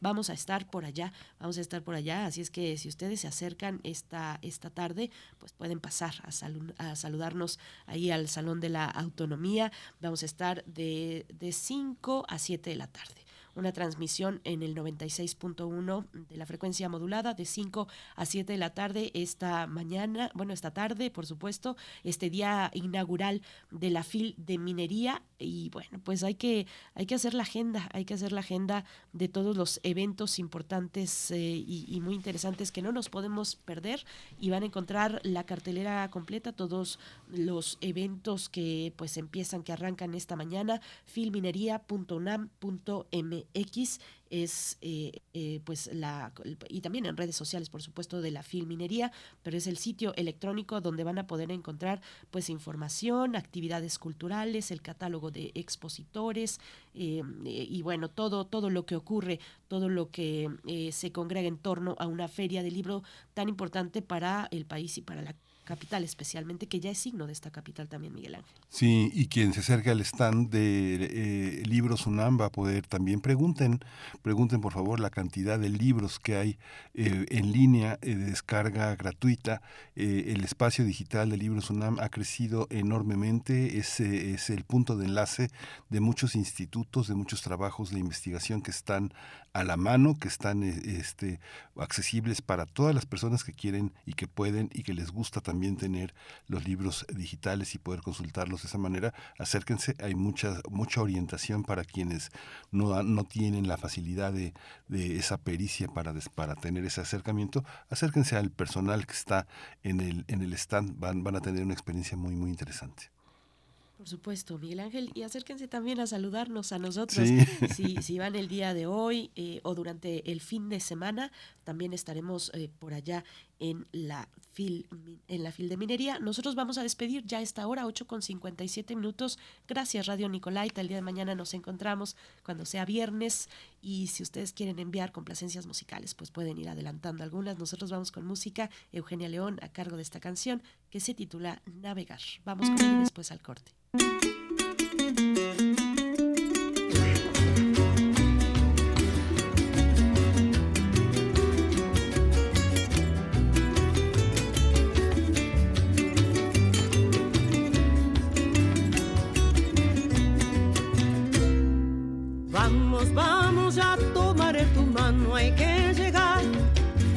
Estaré contigo, ya no estarás sola nunca más. Dame una sonrisa, dime que sí, que sí podrás. Sé que encontraremos aguas más tranquilas, ya verás. Quiero amaneceres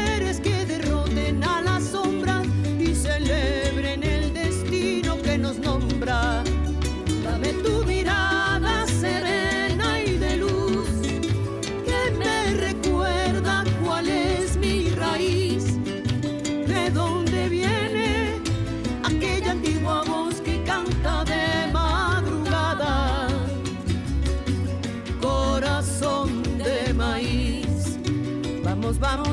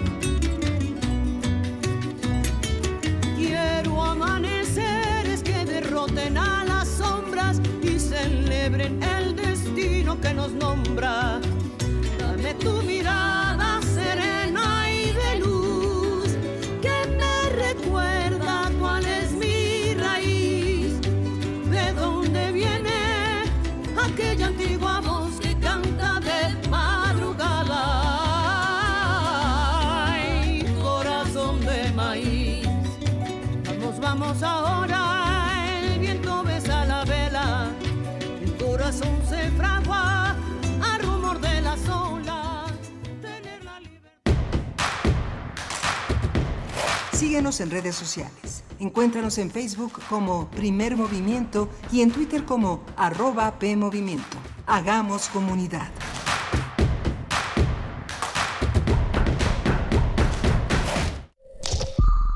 Es muy tedioso hacer siempre lo mismo. No dejes que el aburrimiento apague tu imaginación. Escucha Escaparate 961 con los eventos culturales del momento. Viernes a las 15:15 horas por Radio UNAM. Entretenimiento y cultura. Radio UNAM. Experiencia sonora. Ay, no, comadre, ya no entiendo nada. Cada día todo más caro. Yo sí entiendo, estamos muy mal. Todo está carísimo. Además, ya no se encuentra lo mismo que antes.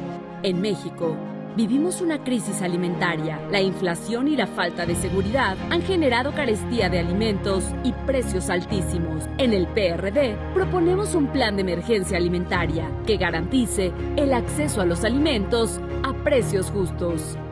PRD. Si no quieres quedar peor que una piedra, mejor no consumas crack o piedra. Consumirla daña tu cerebro y tu corazón, causando ansiedad y paranoia. Ahora el narco le añade fentanilo para engancharte desde la primera vez. Y el fentanilo mata. No te arriesgues. Si necesitas ayuda, llama a la línea de la vida 800-911-2000. Secretaría de Gobernación. Gobierno de México.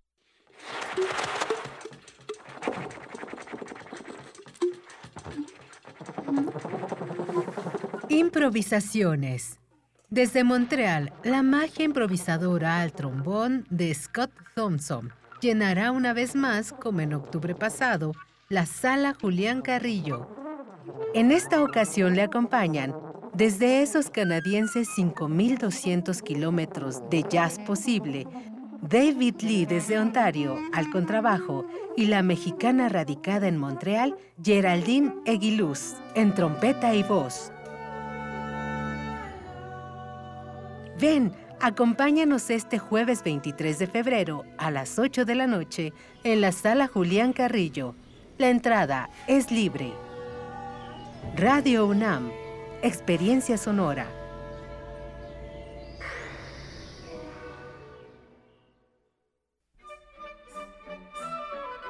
Franco Sefirelli, entre el cine y el teatro. 100 años de su nacimiento.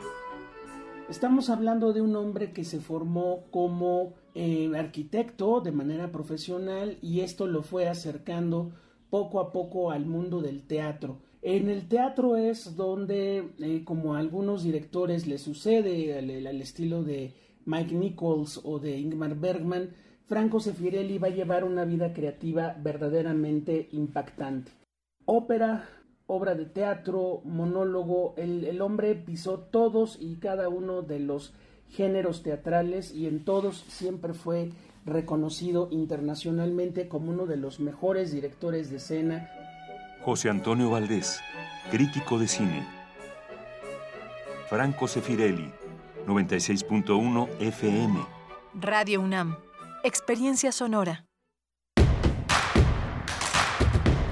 Encuentra la música de primer movimiento día a día en el Spotify de Radio UNAM y agréganos a tus favoritos.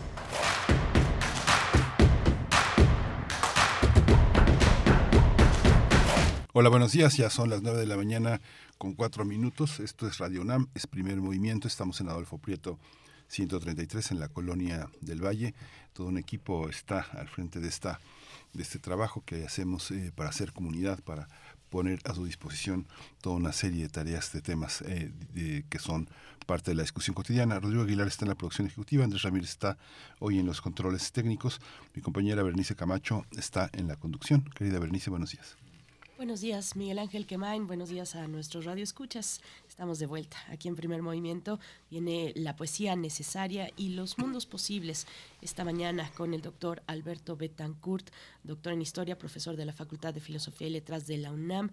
Todo va a mejorar, todo va a mejorar una empresa suplanta la República y decreta la felicidad obligatoria, pues es parte de eh, el, eh, este título. De hecho, todo va a mejorar, que pertenece a es, es, la última obra, en realidad la obra póstuma, una distopía póstuma de la escritora Almudena Grandes. Y bueno, es una, una obra muy relevante porque, muy relevante porque entre otras cosas se escribió eh, o la escribió durante su enfermedad, fue la obra que la acompañó en la última etapa de su vida. Así es que, bueno, pues vamos a tener la participación participación del doctor Alberto Betancourt con esa mirada, eh, pues eh, entre una mirada hacia lo literario que nos explica también una realidad, eh, la realidad pública desde una, desde una distopía, como es el caso de Todo va a mejorar. Así es que, pues viene muy interesante la mesa de los mundos posibles, Miguel Ángel. Sí, viene muy interesante y la presencia también de Jacobo Dayan con el cierre de esta edición dedicada a los derechos humanos, el análisis que Jacobo Dayan hará de el caso de eh, García Luna en Estados Unidos. Va a ser muy interesante escucharlo. Eh, Jacobo Dayan, como usted sabe, es un escritor, es un ensayista, es un investigador, es un defensor de derechos humanos y también es el director del Centro Cultural Tlatelolco. Así que bueno, por favor, quédese hasta el final porque es un tema de primera importancia. Por supuesto, Miguel Ángel. Bueno, algunos comentarios de la audiencia antes de irnos con la poesía. Nos dice Edel Jiménez, las, las granjas porcinas contaminan los suelos y el agua. Por eso están llegando a países en desarrollo donde las regulaciones son laxas o bien se compran los permisos. Daniel Manzano nos comenta sobre este libro 68, El movimiento que triunfó en el futuro, de la doctora eh, Eugenia Alier Montaño. Dice, extraordinaria propuesta para abordar este hecho histórico de 1968 en México y sobre todo la gente joven que no lo vivió entienda realmente cuáles eran sus objetivos y cuál era la situación del país en ese momento, así como el beneficio que trajo a las nuevas generaciones. Gracias Daniel Manzano, bueno, a todos ustedes por sus comentarios. Está Franz Cafe por acá, también José Ramón Ramírez nos escucha, eh, Edgar Benet, eh, igualmente saludos en redes sociales, Refrancito, bueno, a todos los que se dan cita, Alfonso de Alba Arcos también, por supuesto, desde muy temprano, siempre nos manda además una postal, una imagen para iniciar bien el día. Gracias a ustedes por escribir. Vamos a ir ya con la poesía necesaria y después la mesa de los mundos posibles. Vamos. Es hora de poesía necesaria. Pues va otra, pues una recomendación eh, de, de, este evento de poesía en la FIL de Minería, en el que estará Pura López Colomé, ya bueno, junto con otros escritores, eh, para presentar la colección de poesía internacional. Esta semana, eh, la vez anterior que me correspondió la poesía, que me tocó la poesía, les compartí el material, el trabajo de Iván Argüelles, porque su material se incluye en esa presentación del domingo 26 de febrero en la Filminería. Y bueno, esta colección incluye también el libro de la escritora brasileña Hilda Hills. Eh, me mataría en marzo es el título del libro. Y bueno yo creo que es de lo mejor que vamos a ver en términos de, en temas de poesía en esta edición de la FIL de Minería. Así es que bueno Hilda Hills poeta dramaturga cronista brasileña una de las voces literarias más relevantes para la literatura en lengua portuguesa. Ella murió un mes de febrero del 2004. Y bueno, eh, vamos a, les voy a compartir un poema de esta autora, si es que me da la voz. Este poema se titula Habrá siempre miedo. La música es de Laza de Cela. Habrá siempre miedo y escondido llanto en mi canto de amor, de los hombres y de la muerte, más noche que auroras en verso y pensamiento concebí. En los niños ame los ojos y la risa, el clamor sordo, el miedo, el miedo, el miedo. Si la fantasía me, acercara a tu presencia, quédate. A tu lado seré amante sin deseo, pájaro sin ala, sumergido lecho.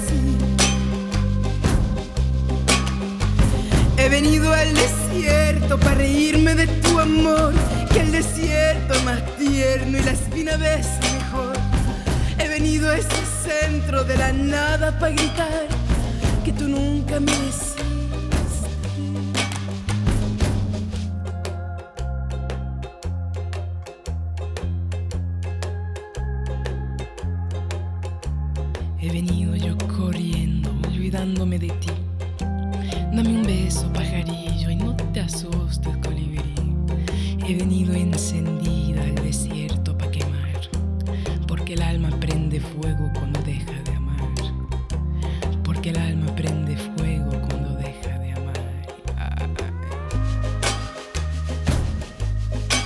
Ahora sí. He venido yo corriendo y olvidándome de ti. Dame un beso, pajarillo, y no te asustes, colibrí. He venido encendida al desierto para quemar, porque el alma prende fuego.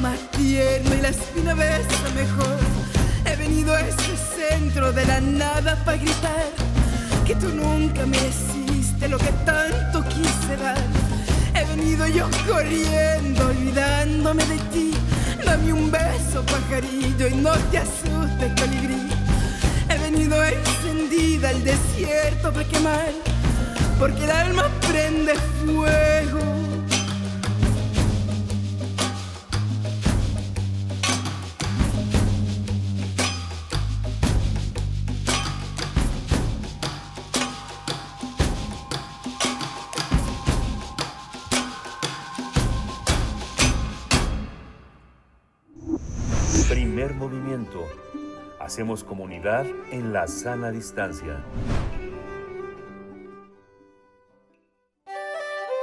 Mundos posibles. Pues ya se encuentra con nosotros esta mañana el doctor Alberto Betancourt, profesor de la Facultad de Filosofía y Letras de la UNAM, donde coordina el observatorio del G20. pues con esta, con esta propuesta todo va a mejorar. Una empresa suplanta la república y decreta la felicidad obligatoria. Doctor Alberto Betancourt, qué gusto encontrarnos eh, en, este espacio semanalmente contigo, con la audiencia y con estas buenas ideas. ¿Cómo estás? Berenice Miguel Ángel, muy buenos días. Qué gusto saludar a la comunidad que hace y escucha primer movimiento. Eh, es muy emocionante nuestro encuentro cada jueves y el día de hoy pues para hablar de una novela de Almudena Grandes, Todo va a mejorar, una obra que yo diría que es de ciencia ficción política, que pues plantea como mundo posible del texto una España tomada por una empresa. La verdad es que a mí me gustó mucho la lectura y espero que a ustedes les guste también esta invitación a asomarnos a la obra para quienes no la conocen y pues a platicarla a quienes ya la leyeron. Muchas gracias Alberto. Adelante con tu exposición. Sí, muchas gracias. Pues bueno, quisiera yo eh, describir algunas cosas que cuenta Almudena Grandes en esta novela Todo va a mejorar. Eh, digamos que no voy a hacer, por supuesto, una reseña literaria o un análisis literario, simplemente voy a describir algunos elementos del mundo posible que ella plantea en la novela, que constituye lo que podríamos llamar una república simulada. En vísperas de la gran pandemia, un empresario recluta despechados de distintos partidos políticos para formar un nuevo partido, Movimiento Ciudadano Soluciones Ya. Su proyecto de constitución de un partido a la manera de una empresa avanza mucho más rápida y fácilmente que como él lo había imaginado y obtiene una abrumadora mayoría en las elecciones, disponiéndose a remodelar completamente el Estado. Uy, hay muchos momentos en la lectura de la novela que, eh, suave que uno puede decir que la lectura, por supuesto, amplía y enriquece la vida, le añade, digamos, dimensiones, intensidades, mundos interiores. Y la verdad es que cuando uno está sumergido en la lectura de todo va a mejorar y comienza a darse cuenta de la manera en que este partido Movimiento Ciudadano Soluciones ya comienza a reconfigurar radicalmente el Estado y las relaciones del Estado con la sociedad, lo recorre a uno una sensación de escalofrío. La empresa suplanta a la República, disuelve a las ONG y organiza la operación Regreso, una vuelta a la normalidad, una normalidad que no será la misma porque muchas de las instituciones públicas ya son solamente simulaciones y han sido completamente tomadas por un consejo empresarial.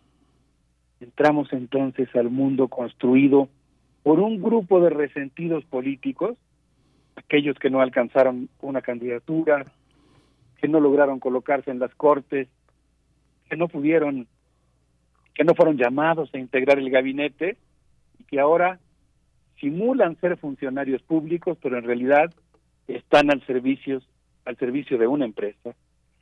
Y en un primer momento, pues eh, los cazatalentos seleccionan como si estuviéramos hablando de una multinacional, a estos políticos resentidos que hacen casting para ingresar al movimiento Ciudadanos Soluciones Ya. Y pues, en realidad, en este país, imaginado por Almudena Grandes, que en muchas cosas pues es claramente España, pero en muchas otras es cualquier país afectado por la pandemia, e incluso mucho más allá, yo diría, cualquier país afectado por la transformación del Estado benefactor en estados de competencia, las decisiones las toma un consejo empresarial donde estos empleados funcionarios apuntan lo que votarán al día siguiente en el Parlamento y en el Palacio de la Moncloa. Y luego, porque la, la novela es muy dinámica y va avanzando continuamente en una dinámica de deterioro, digamos, de la vida pública de, de España, en un segundo momento, pues los guardias privados y los psicoanalistas hacen su aparición. Conforme la transformación del Estado va ganando terreno, viene lo que podríamos llamar la configuración de un nuevo sentido común que establece, digamos, informalmente un decreto de felicidad obligatoria. En la República simulada, España vive una felicidad perfecta. Y aquí, pues yo encuentro una de las partes que más me gustó del texto, sentirse insatisfecho se vuelve algo muy mal visto. Y luego, pues para evitar este peligro, la gente que no le gusta algo, la gente que siente un poco de insatisfacción, pues se crea el Servicio Nacional de Psicoanalistas que visita a cada uno de los ciudadanos para vigilar atentamente que sean felices y sean optimistas. Vigila que no estés solo, que no te quedes sin pareja, que no te deprimas y organiza algo que es pues no sé, muy muy divertido en la novela porque organiza algo que se llama las fiestas para mejorar. Son fiestas que reúnen a las personas ligeramente deprimidas, eh, detectadas según el Servicio Nacional de Psicoanalistas, les organizan grandes fiestas en centros vacacionales para que recompongan sus vidas. Y pues no sé, a mí me divirtió mucho en la novela los conflictos internos que provoca en las personas pues el hecho de que tienen que ir forzadas porque si no pueden ser denunciadas como alguien que está atentando contra el progreso de la nación.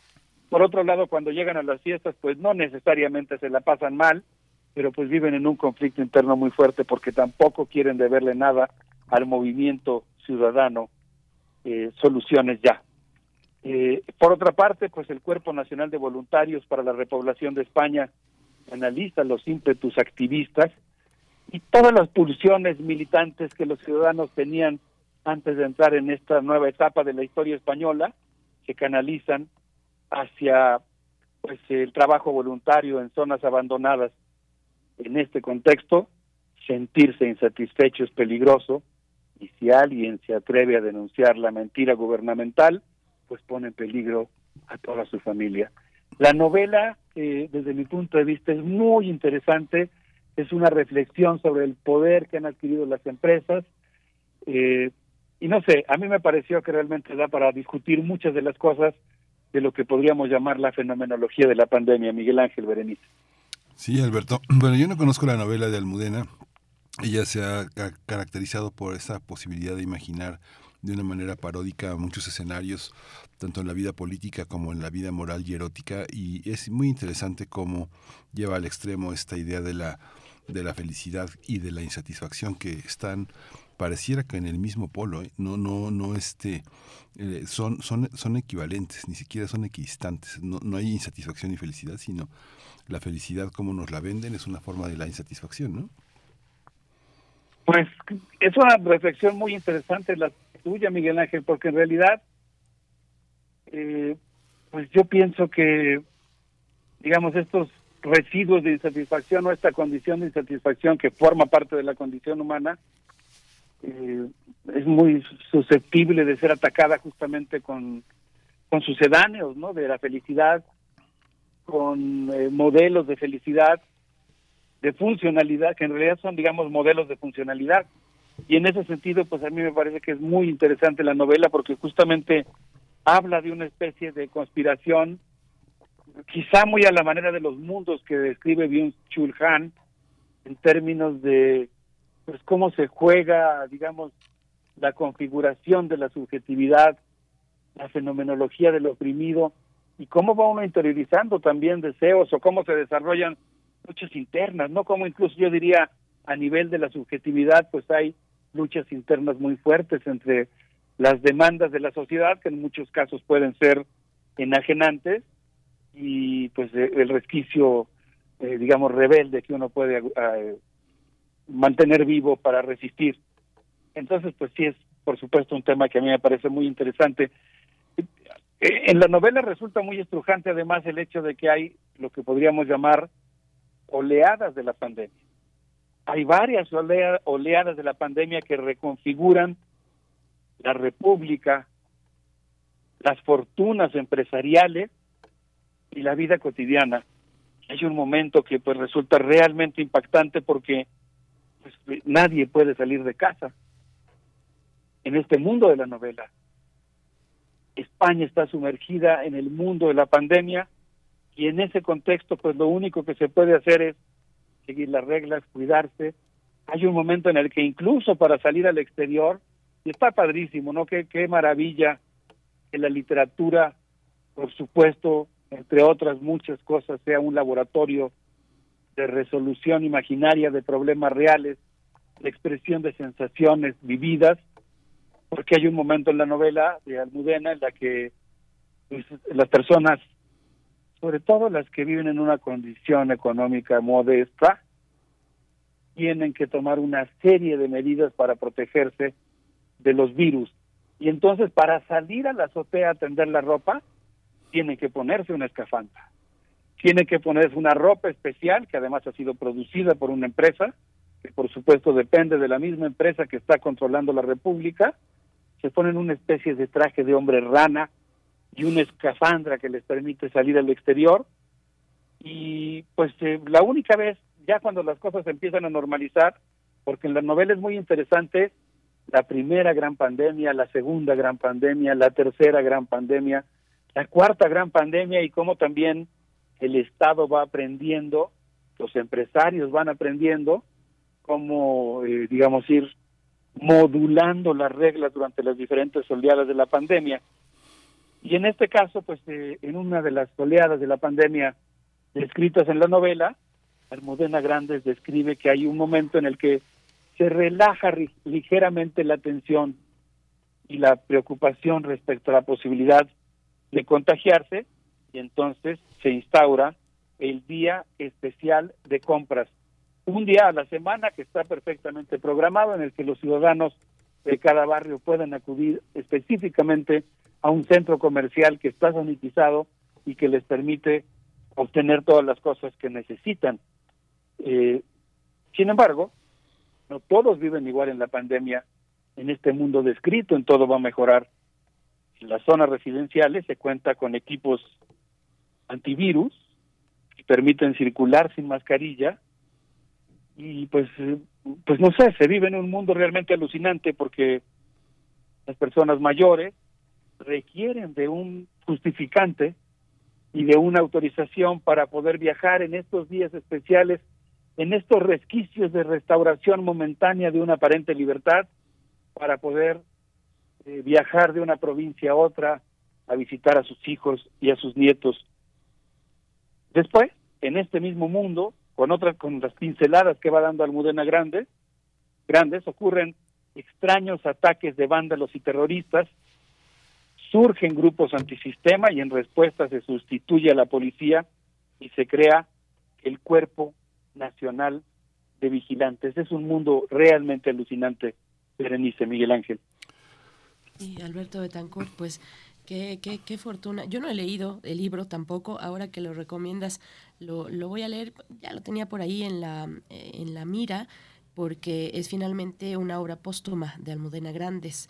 Eh, y, y, la escribió en un periodo, pues en el periodo de su, de, su enfermedad, ya en el último registro de su vida, pero, pero qué, pues, eh, qué, qué, fortuna contar hoy con estas narrativas que nos, pues, nos permiten vernos a nosotros mismos, ¿no? Tenemos los, los clásicos como Un Mundo Feliz, como 1984, pero, pero bueno, es una tradición, que es una estafeta también que toma Almudena Grandes para eh, explicarnos a nosotros mismos esta sociedad actual del siglo XXI frente a los desafíos mm, en ese caso de la pandemia, de las libertades políticas. Hay empresas que fácilmente tienen, son lo suficientemente poderosas hoy en el mundo como para configurar las condiciones de vida de, de, muchísimas personas, de países enteros, eh, Alberto Betancourt, pero vamos a hacer una primera pausa musical.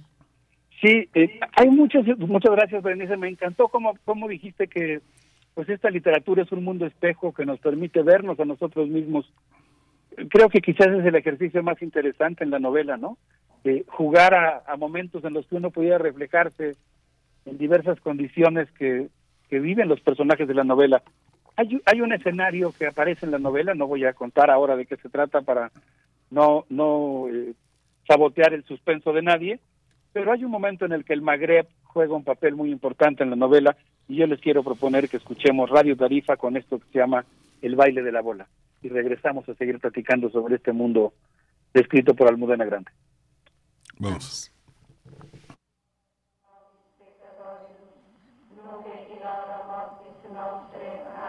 Ave Maria, gratia plena, Dominus tecum, benedicta tu in mulieribus, et benedictus fructus ventris tui, Iesus. Santa Maria, Mater Dei, ora pro nobis peccatoribus, nunc et in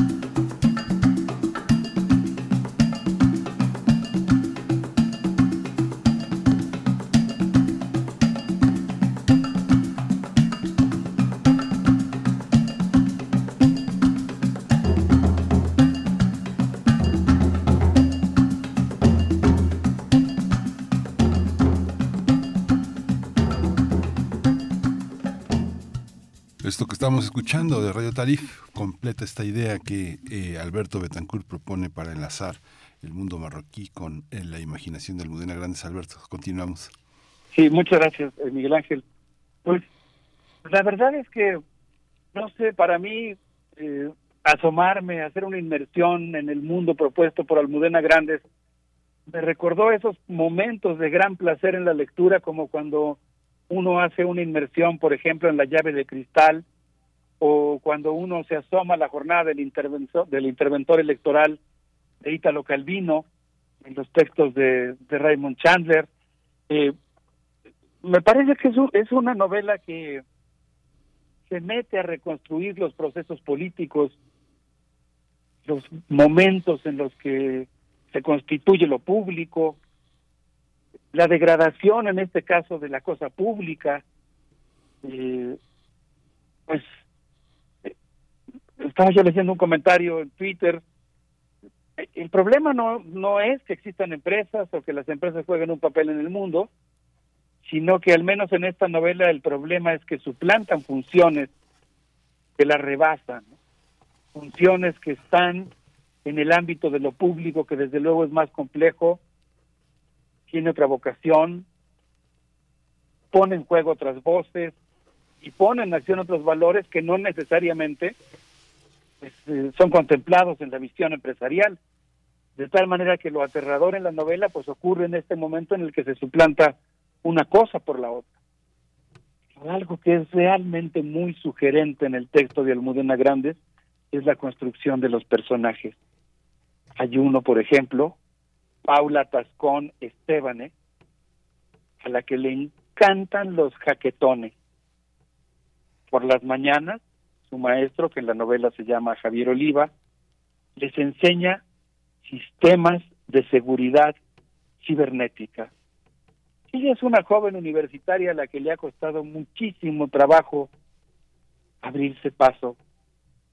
Sospecha que probablemente fue admitida, creo que es la Facultad de Ingeniería en donde ella está estudiando, por una cuota de género, pero que en realidad no es muy buen vista, por, no es muy bien vista por sus colegas, aunque afortunadamente su talento y su capacidad para aprender le van abriendo rápidamente un lugar. Este maestro les enseña sistemas de seguridad cibernética en la universidad por la mañana y en la noche a través del chat que han creado, reúne a sus mejores alumnos, podríamos decir, en condiciones de semiclandestinidad, en algún bar, en algún pub, y en ese momento los pone a irrumpir en los sistemas de seguridad que crearon durante el día los jaquetones son entonces un ejercicio en el que los alumnos tienen que violar las condiciones de seguridad cibernética de las empresas, de las instituciones, en algunos casos las que ellos mismos han creado, pero en algunos casos otros. Bueno, Paula es una alumna brillante, ocupa un lugar muy importante en el equipo hasta que es desplazada por el oso, alguien que en la novela es descrito como un neandertal que aprende más rápido que nadie. La experiencia del equipo como profanadores los lleva muy lejos, muy, muy lejos, porque muy pronto aparecerá un misterioso mecenas que les propone una tarea ilegal, bien pagada y casi, casi imposible. Que aunque Pablo, hay que decirlo, es un poco rara, tiene pruritos, hay cosas que no le gustan aunque impliquen confort, tiene un sentido de la ética, de tal suerte que aunque hay algunas actividades que dejan mucho dinero, no la hacen sentir a gusto, así que tal vez deje el equipo. Pero muy pronto, un poquito más tarde, con una sombra de misterio, porque no sabemos si es este mismo equipo o es otro rival, o es algún otro, un grupo de hackers envirula la red. Y tras el gran apagón, Internet ya no funciona. Tras la muerte de Internet, se prohíbe el uso de computadoras personales y ahora los ciudadanos solamente se pueden comunicar usando los celulares AN97, un modelo particular de celular que está encriptado, que garantiza las condiciones de seguridad y que no pone en peligro a la sociedad entera. Este es un ejemplo de los fascinantes personajes construidos en la novela Todo va a mejorar de Almudena Grandes, Berenice, Miguel Ángel. No sé qué les parezca a mí, la, la, novela se me ha hecho riquísima y cada uno de los personajes me ha permitido pues estar eh, sumergido eh, en una en un mundo en el que hay muchos problemas que desde luego se parecen a los nuestros, a los que enfrentamos cotidianamente. Sí, Alberto, es que es, es, una, es un tema, digamos, desgraciadamente no, no ni Berenice ni yo hemos leído la novela, pero el, ese mundo entre la distopía y la parodia es una, es, ha sido una constante en gran parte de la literatura británica. Con todo y que Almudena es una escritora muy, muy española, también es una escritora muy europea y también es una gran lectora del mundo, del mundo anglosajón y también viene una parte de su humor de esa visión de las representaciones que están en ese contexto y que en un país como España se importan y se importan eh, ilusiones. No son muy distintos a, nosotros una buena parte de los españoles que también son víctimas de una televisión bastante retrógrada, bastante conservadora, bastante fácil, eh, comercial, en la que gran parte de las ilusiones eh, de que están que constituyen el mundo anglosajón se reproducen, nada más se traducen de, este prácticamente de manera mimética, Alberto, ¿no? Sí, qué, qué interesante lo que dices, Miguel Ángel. Sí, pues yo creo que España es una sociedad extraordinariamente compleja, ¿no? En la que puede, en la que pueden coexistir simultáneamente la más alta cultura en el mejor sentido de la palabra y la manipulación comercial, ¿no? Sí. Y, y ese mundo creo yo que está muy bien retratado justamente en Almudena Grandes. Yo creo que hay un hay una chispa de espíritu republicano y pues a mí me hizo por supuesto recordar y evocar con un gran eh, cariño la presencia de la comunidad española en México eh, saludar desde luego el espíritu republicano, porque yo creo que en buena medida esta novela pues es una continuación por otras vías, digamos, o en otro o en otro en otra clave, pero es esa continuación de la defensa del espíritu republicano en el sentido de cómo a pesar de ese mundo de apariencias y enajenación puede persistir el ejercicio de una auténtica ciudadanía. Hay, hay una parte que a mí me conmovió mucho, quizá la que más me gusta de la novela, la que siento más política, que se refiere a las trabajadoras domésticas en España. Huyendo de las maras de Tegucigalpa, hay un personaje, Jennifer Mejía, que va a jugar un papel fundamental en la novela, que llega a Madrid durante la pandemia y como las demás trabajadoras domésticas, las migrantes hondureñas, ecuatorianas y colombianas que pueblan las páginas de esta obra, solo puede hablar con su familia en locutorios especiales, al igual que el resto de las personas, tiene una serie de restricciones que no le permite salir, de tal manera que el momento muy importante en que puede comunicarse con sus iguales y platicar con las otras trabajadoras domésticas es el fin de semana cuando tienen autorizado ir a bailar a un centro comercial que se llama Los Peñascales, un gigantesco centro comercial que está recubierto por una cúpula transparente de un material aislante, mágico, transpirable e isotérmico. Ahí, en el salón de baile, va a pasar algo muy importante en la novela, porque ahí en medio de las comidas con patacones, hay muchas trabajadoras que intercambian información sobre la familia de sus patronas, y pese a que cada una de las trabajadoras domésticas en la novela firma un acuerdo de confidencialidad que les impide platicar lo que ven en la casa donde trabajan, pues ahí intercambian información que en un momento dado será crucial para salvar la República, pero que pondrá en peligro a quien la comparte. No sé, a mí se me hizo pero súper interesante eh, la novela. Desde luego entiendo que eh, no necesariamente pues muchos de nuestros amigos del auditorio la han leído, entiendo que algunos sí, pero pues esta es una invitación a partir de una lectura muy silvestre, muy espontánea, a pues encontrarnos en ese mundo eh, que ofrece la escritora Almudena Grandes, Berenice Miguel Ángel.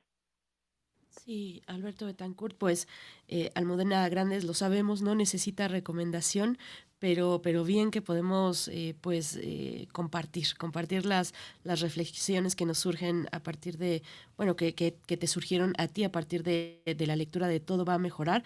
Yo prometo hacerme de un ejemplar, de nuevo ya lo tenía por ahí en la mira, pero la lista es larga, eh, prometo hacerme de un ejemplar y colocarlo además a un lado de Mugre Rosa de Fernanda Trías, que me parece que pues complementa muy bien esta escena de la literatura distópica reciente, igual como Fernanda Trías. Bueno, Fernanda Trías incluso escribió Mugre Rosa, Fernanda Trías, eh, escritora uruguaya, que por esta novela de Mugre Rosa mereció el premio Sor Juana Inés de la Cruz en el año 2021. esta escritora eh, realiza esta novela, la escribe antes de la pandemia, pero pues es una, termina siendo una novela que vaticinó a la misma pandemia, que, eh, porque trata de una enfermedad que, que, avanza con el viento.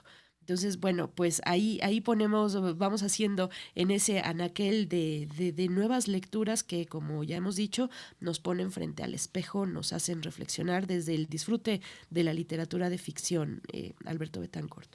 Berenice, pues a ver si en una de esas nos encontramos en la librería, porque yo también, por supuesto, voy a ir a conseguir Mugre Rosa y pues yo también la pondré en mi lista de entre los libros que están en el buró para leerlos en cuanto haya una oportunidad.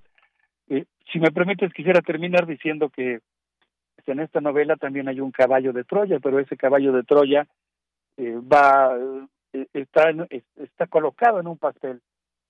había mucha gente infeliz en este mundo un mundo que se volvió peligro, en el que se volvió peligroso expresar la, la insatisfacción, peligroso porque hay un servicio nacional de psicoanalistas que te está vigilando, pero hay un personaje, Enrique Duarte, no voy a abundar mucho en él, ocupa un lugar muy importante en la novela, que se siente incómodo por una causa extraña.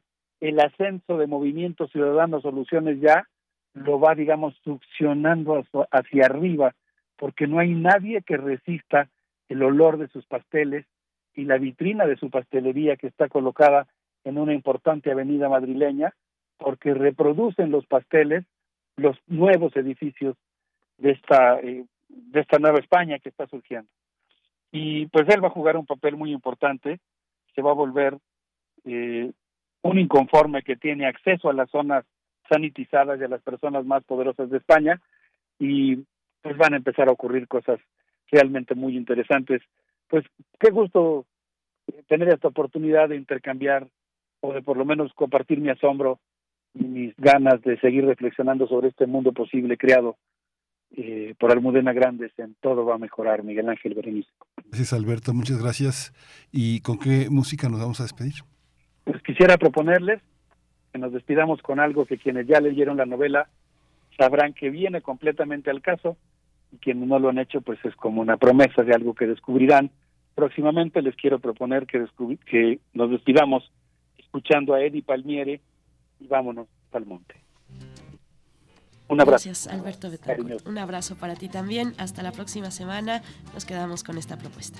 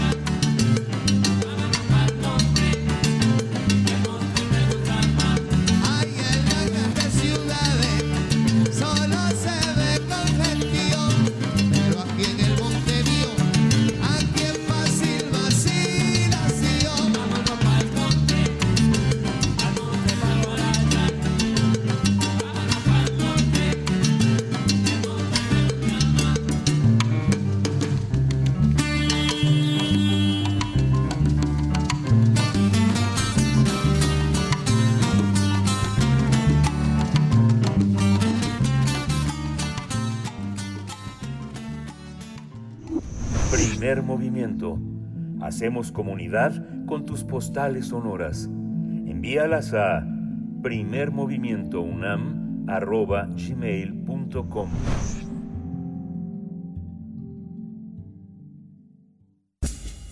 Libertad. Seguridad. Salud. Identidad. Alimentación. Libre desarrollo de la personalidad. Educación. Pensar nuestros derechos humanos. Muy buenos días, Jacobo Dayan, director del Centro Cultural Universitario Tlatelolco, para hablar esta mañana, pues, de qué otra cosa más, del caso de García Luna. Eh, pues bienvenido, bienvenido Jacobo Dayan, cuéntanos, pues, por eh, eh, entre tantas dimensiones que ha adquirido este caso, el caso de García Luna, un punto de inflexión en el que nos encontramos con la declaratoria, la declaración de culpabilidad del que fuera el brazo derecho del expresidente Felipe Calderón, su secretario de Seguridad Pública. a qué, por cuál, por cuál dimensión entre tantas le quieres entrar esta mañana. Jacobo Dayan, bienvenido. ¿Qué tal? Buenos días, Berenice Miguel Ángel, ¿cómo están? Hola Jacobo, con el gusto de escucharte y en un caso tan interesante y oírlo de tu interpretación. Adelante Jacobo. Sí, pues como bien dice Berenice, digo, esto tiene múltiples lecturas, eh, tiene un montón de aristas y e impactará eh, la, pues, la imagen y la vida política nacional por años, vamos. Esto no es un asunto de coyuntura, es un golpe muy fuerte de lo que pues en México ya sabíamos, vamos, en México hay sobraban reportajes periodísticos hablando de eh, pues no nada más la mala operación de, de Genaro García Luna con los múltiples casos documentados de detenciones arbitrarias, de tortura, de montajes, de desapariciones, etcétera, sino de los vínculos que tenía eh, con eh, distintos, bueno, particularmente con Sinaloa, con el cártel de Sinaloa, que fue muy bien documentado por la prensa mexicana. Entonces, lo primero que diría es, pues creo que a nadie nos sorprende el veredicto, qué bueno que se dio, eh, eh, lástima que fue en los Estados Unidos. Y creo que hay varias lecturas que, bueno, eso se puede leer desde muchos lugares, pero uno que me parece relevante es, es ingenuo pensar que la penetración del cártel de Sinaloa a la administración, en este caso de Felipe Calderón, se hizo a través de una sola persona. Es decir, lo que se tendría que hacer, y eso le correspondería evidentemente a las autoridades mexicanas, a la Fiscalía Mexicana, es, es estudiar, investigar el círculo entero, los vínculos dentro del, eh, del gobierno calderonista, de Genaro García Luna para abajo y de Genaro García Luna para arriba. No fue una ninguna infiltración se da sobre una sola persona que otros actores políticos de la época estaban involucrados. Todo eso, o sea, eh, centrar el, la podredumbre de la penetración de un grupo criminal al Estado mexicano en una sola persona, pues es ingenuo, eso no ocurre. Cuando estos casos ocurren en otros países, cuando se, dan casos, porque bueno, pues, hay que recordar eh, los casos italianos o cualquier otro caso donde se muestra la participación de un agente del Estado con grupos criminales, lo que hay es una red, una red económica, una red política y evidentemente una red criminal. Eso no lo van a hacer los Estados Unidos. Se entiende las reacciones que ha habido en México, es decir, pues los partidos políticos eh, ante cualquier eh, señalamiento y más una acusación de este tamaño, pues lo que buscan es eh, alimentar eh, el discurso de ataque hacia un partido y, hablar bien del suyo, es decir, pues, que Morena esté hablando eh, de, del fracaso y de, la traición del gobierno de Calderón, es normal, pero tendría que hacerse cargo de, de las implicaciones que eso tiene para el Estado mexicano. Son gobierno, eh, el presidente López Obrador es jefe de gobierno y es jefe de Estado. Es decir, la acusación a Genaro García Luna es una acusación contra el Estado mexicano también. No es un asunto nada más del pasado. También pensar que esta infiltración al, o esta corrupción dentro del Estado mexicano solo ocurrió durante el sexenio de Felipe Calderón es ingenuo. O sea, tenemos también otra vez, en México hay sobran investigaciones periodísticas que hablan de los vínculos de distintos actores políticos a nivel estatal, federal, ya municipal todavía más, con grupos criminales. Nada de eso se está haciendo. Tampoco se llevó a juicio eh, la violencia generada por la AFI y después por la Policía Federal en manos de, de Genaro García Luna. Eh, incluso pues vimos en el juicio los testimonios del ex fiscal de Nayarit, Edgar Beitia, hablando de ejecuciones desde el, desde el Estado, es decir, desde el gobierno de Nayarit, ejecuciones, desapariciones, todo eso no está siendo llevado a la justicia ni se está investigando. Entonces, pensar que la justicia que se hizo en los Estados Unidos entrega justicia a las personas detenidas arbitrariamente, a las personas torturadas en México, asesinadas o desaparecidas, por las fuerzas del Estado que fueron señaladas en la investigación de los Estados Unidos es falso. México se tiene que hacer cargo de, la señal, de, los señalamientos que surgen del, del, caso de García Luna y para ello pues lo que necesitaríamos y perdón por reiterar esto es fiscalías verdaderamente independientes que no tenemos y ante eh, la masividad de casos mecanismos extraordinarios de justicia como se implementaron por ejemplo ahora en Colombia en su momento en Guatemala mecanismos extraordinarios de verdad y justicia si lo que queremos es extirpar eh, esta podredumbre del Estado mexicano, porque pensar que esto desapareció en el sexenio de Felipe Calderón, repito, es ingenuo. Por su parte, el, expresidente Felipe Calderón, pues si cree que con esa declaración que hizo en redes ya la libra, vamos, es decir, no tiene una obligación política y moral ya, que la justicia en México pues parece que no va a llegar, de menos tendría que darnos una explicación de lo, de, lo que salió en el juicio en los Estados Unidos a la nación, vamos, a la población mexicana. Es decir, nunca supo, si nunca supo quiere decir que fue un presidente absolutamente inepto. Y si lo supo, entonces era un presidente criminal. la nación necesita, requiere esa explicación, ya que la justicia no se la va a pedir. Entonces creo que evidentemente el golpe, el mazazo eh, dado desde un tribunal de los Estados Unidos eh, sacude al Estado mexicano sacude a la clase política. El PAN tendrá que desligarse porque pues, si sigue jugando a, a, voltear a otro lado y callar nada más ante esto y esperar a que pase eh, la nota y se convierta en nota en nota vieja, pues también hace mal. Es decir, el mazazo es un mazazo muy fuerte al Estado mexicano que tiene que reaccionar, más allá de si fue el panismo o si fue cualquier eh, gobierno en particular. Esto se trata del Estado mexicano. Y si no reaccionamos, bueno, pues será una oportunidad perdida más eh, para intentar recuperar el Estado de Derecho en este país. Bueno, ni siquiera recuperar, porque nunca lo hemos tenido, pero vamos a construir el, un Estado de Derecho en este país. Y por otro lado, eh, eliminar los vínculos político-criminales que, repito, estaban presentes durante el sexenio de Felipe Calderón, durante el sexenio de Enrique Peña Nieto y hasta la fecha. Sobran investigaciones periodísticas que hablan de estos vínculos de grupos criminales, pues tan solo hay que ver lo que ha surgido de Guacamaya Leaks, los Guacamaya, es decir, el ejército sabiendo de distintos actores políticos vinculados con grupos criminales hasta el día de hoy, y eso no genera ninguna reacción. Si nos quedamos en el escándalo de la coyuntura, perderemos una oportunidad más. Sí, ahí está esta, esta cuestión, ¿qué estrategia seguir? Tú piensa uno, mucha gente piensa en la en lo inerme de la fiscalía, pero hay otras estrategias pensando también en que los estados del país no están, están ya muy dominados por Morena, pero también son otros partidos los que tienen intereses muy, muy, muy fuertes ahí. O sea, hay gente de todas partes y que ha cambiado, ha saltado de un partido a otro. ¿Cómo controlar, cómo, cómo tender una red lo suficientemente amplia como para que cupiera todo este cuestionamiento?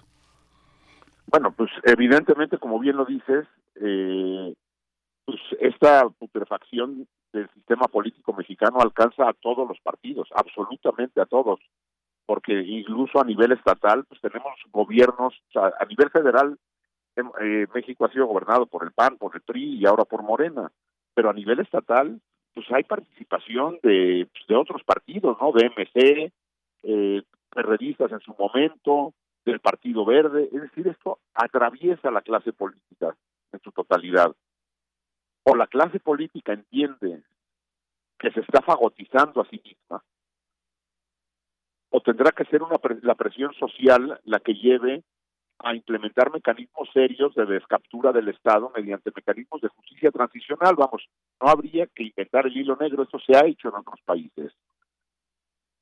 Pero si no hay reacción de la clase política, porque parece no haberla, es decir, eh, tomar en serio esto, cada vez vemos mayor participación de grupos criminales en elecciones estatales, federales, y esto continuará creciendo si no hacemos algo. Sí.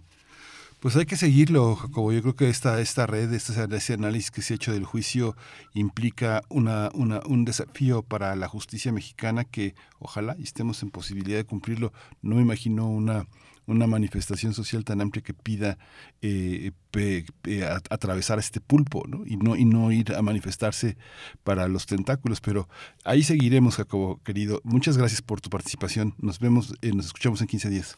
Igualmente ustedes, abrazo. Abrazo. Muchas gracias, Jacobo Dayan. Bueno, pues ahí está uno de los puntos relevantes que toca, que propone es eh, lo que pues urge eh, un proceso que nos lleve a fiscalías independientes en México. Y por otro lado, bueno, difícil que Calderón no supiera, porque hubo quien le advirtió en su momento, hubo quien le advirtió, algunos de esos que, le, que, esas de esas voces que advirtieron, pues fueron encarceladas incluso en ese mismo contexto. Miguel Ángel, con esto cerramos, con esto nos despedimos hasta el día de mañana, viernes, ya son las 9.59, nos vamos. Nos vamos, esto fue el primer movimiento. Radio UNAM presentó Primer Movimiento, El Mundo desde la Universidad, con Berenice Camacho y Miguel Ángel Gemain en la conducción, Rodrigo Aguilar y Violeta Berber, producción. Antonio Quijano y Patricia Zavala, Noticias. Miriam Trejo, Coordinación de Invitados. Tamara Quirós, Redes Sociales. Arturo González, Operación Técnica. Locución, Tessa Uribe y Juan Staca. Quédate en sintonía con Radio UNAM. Experiencia Sonora.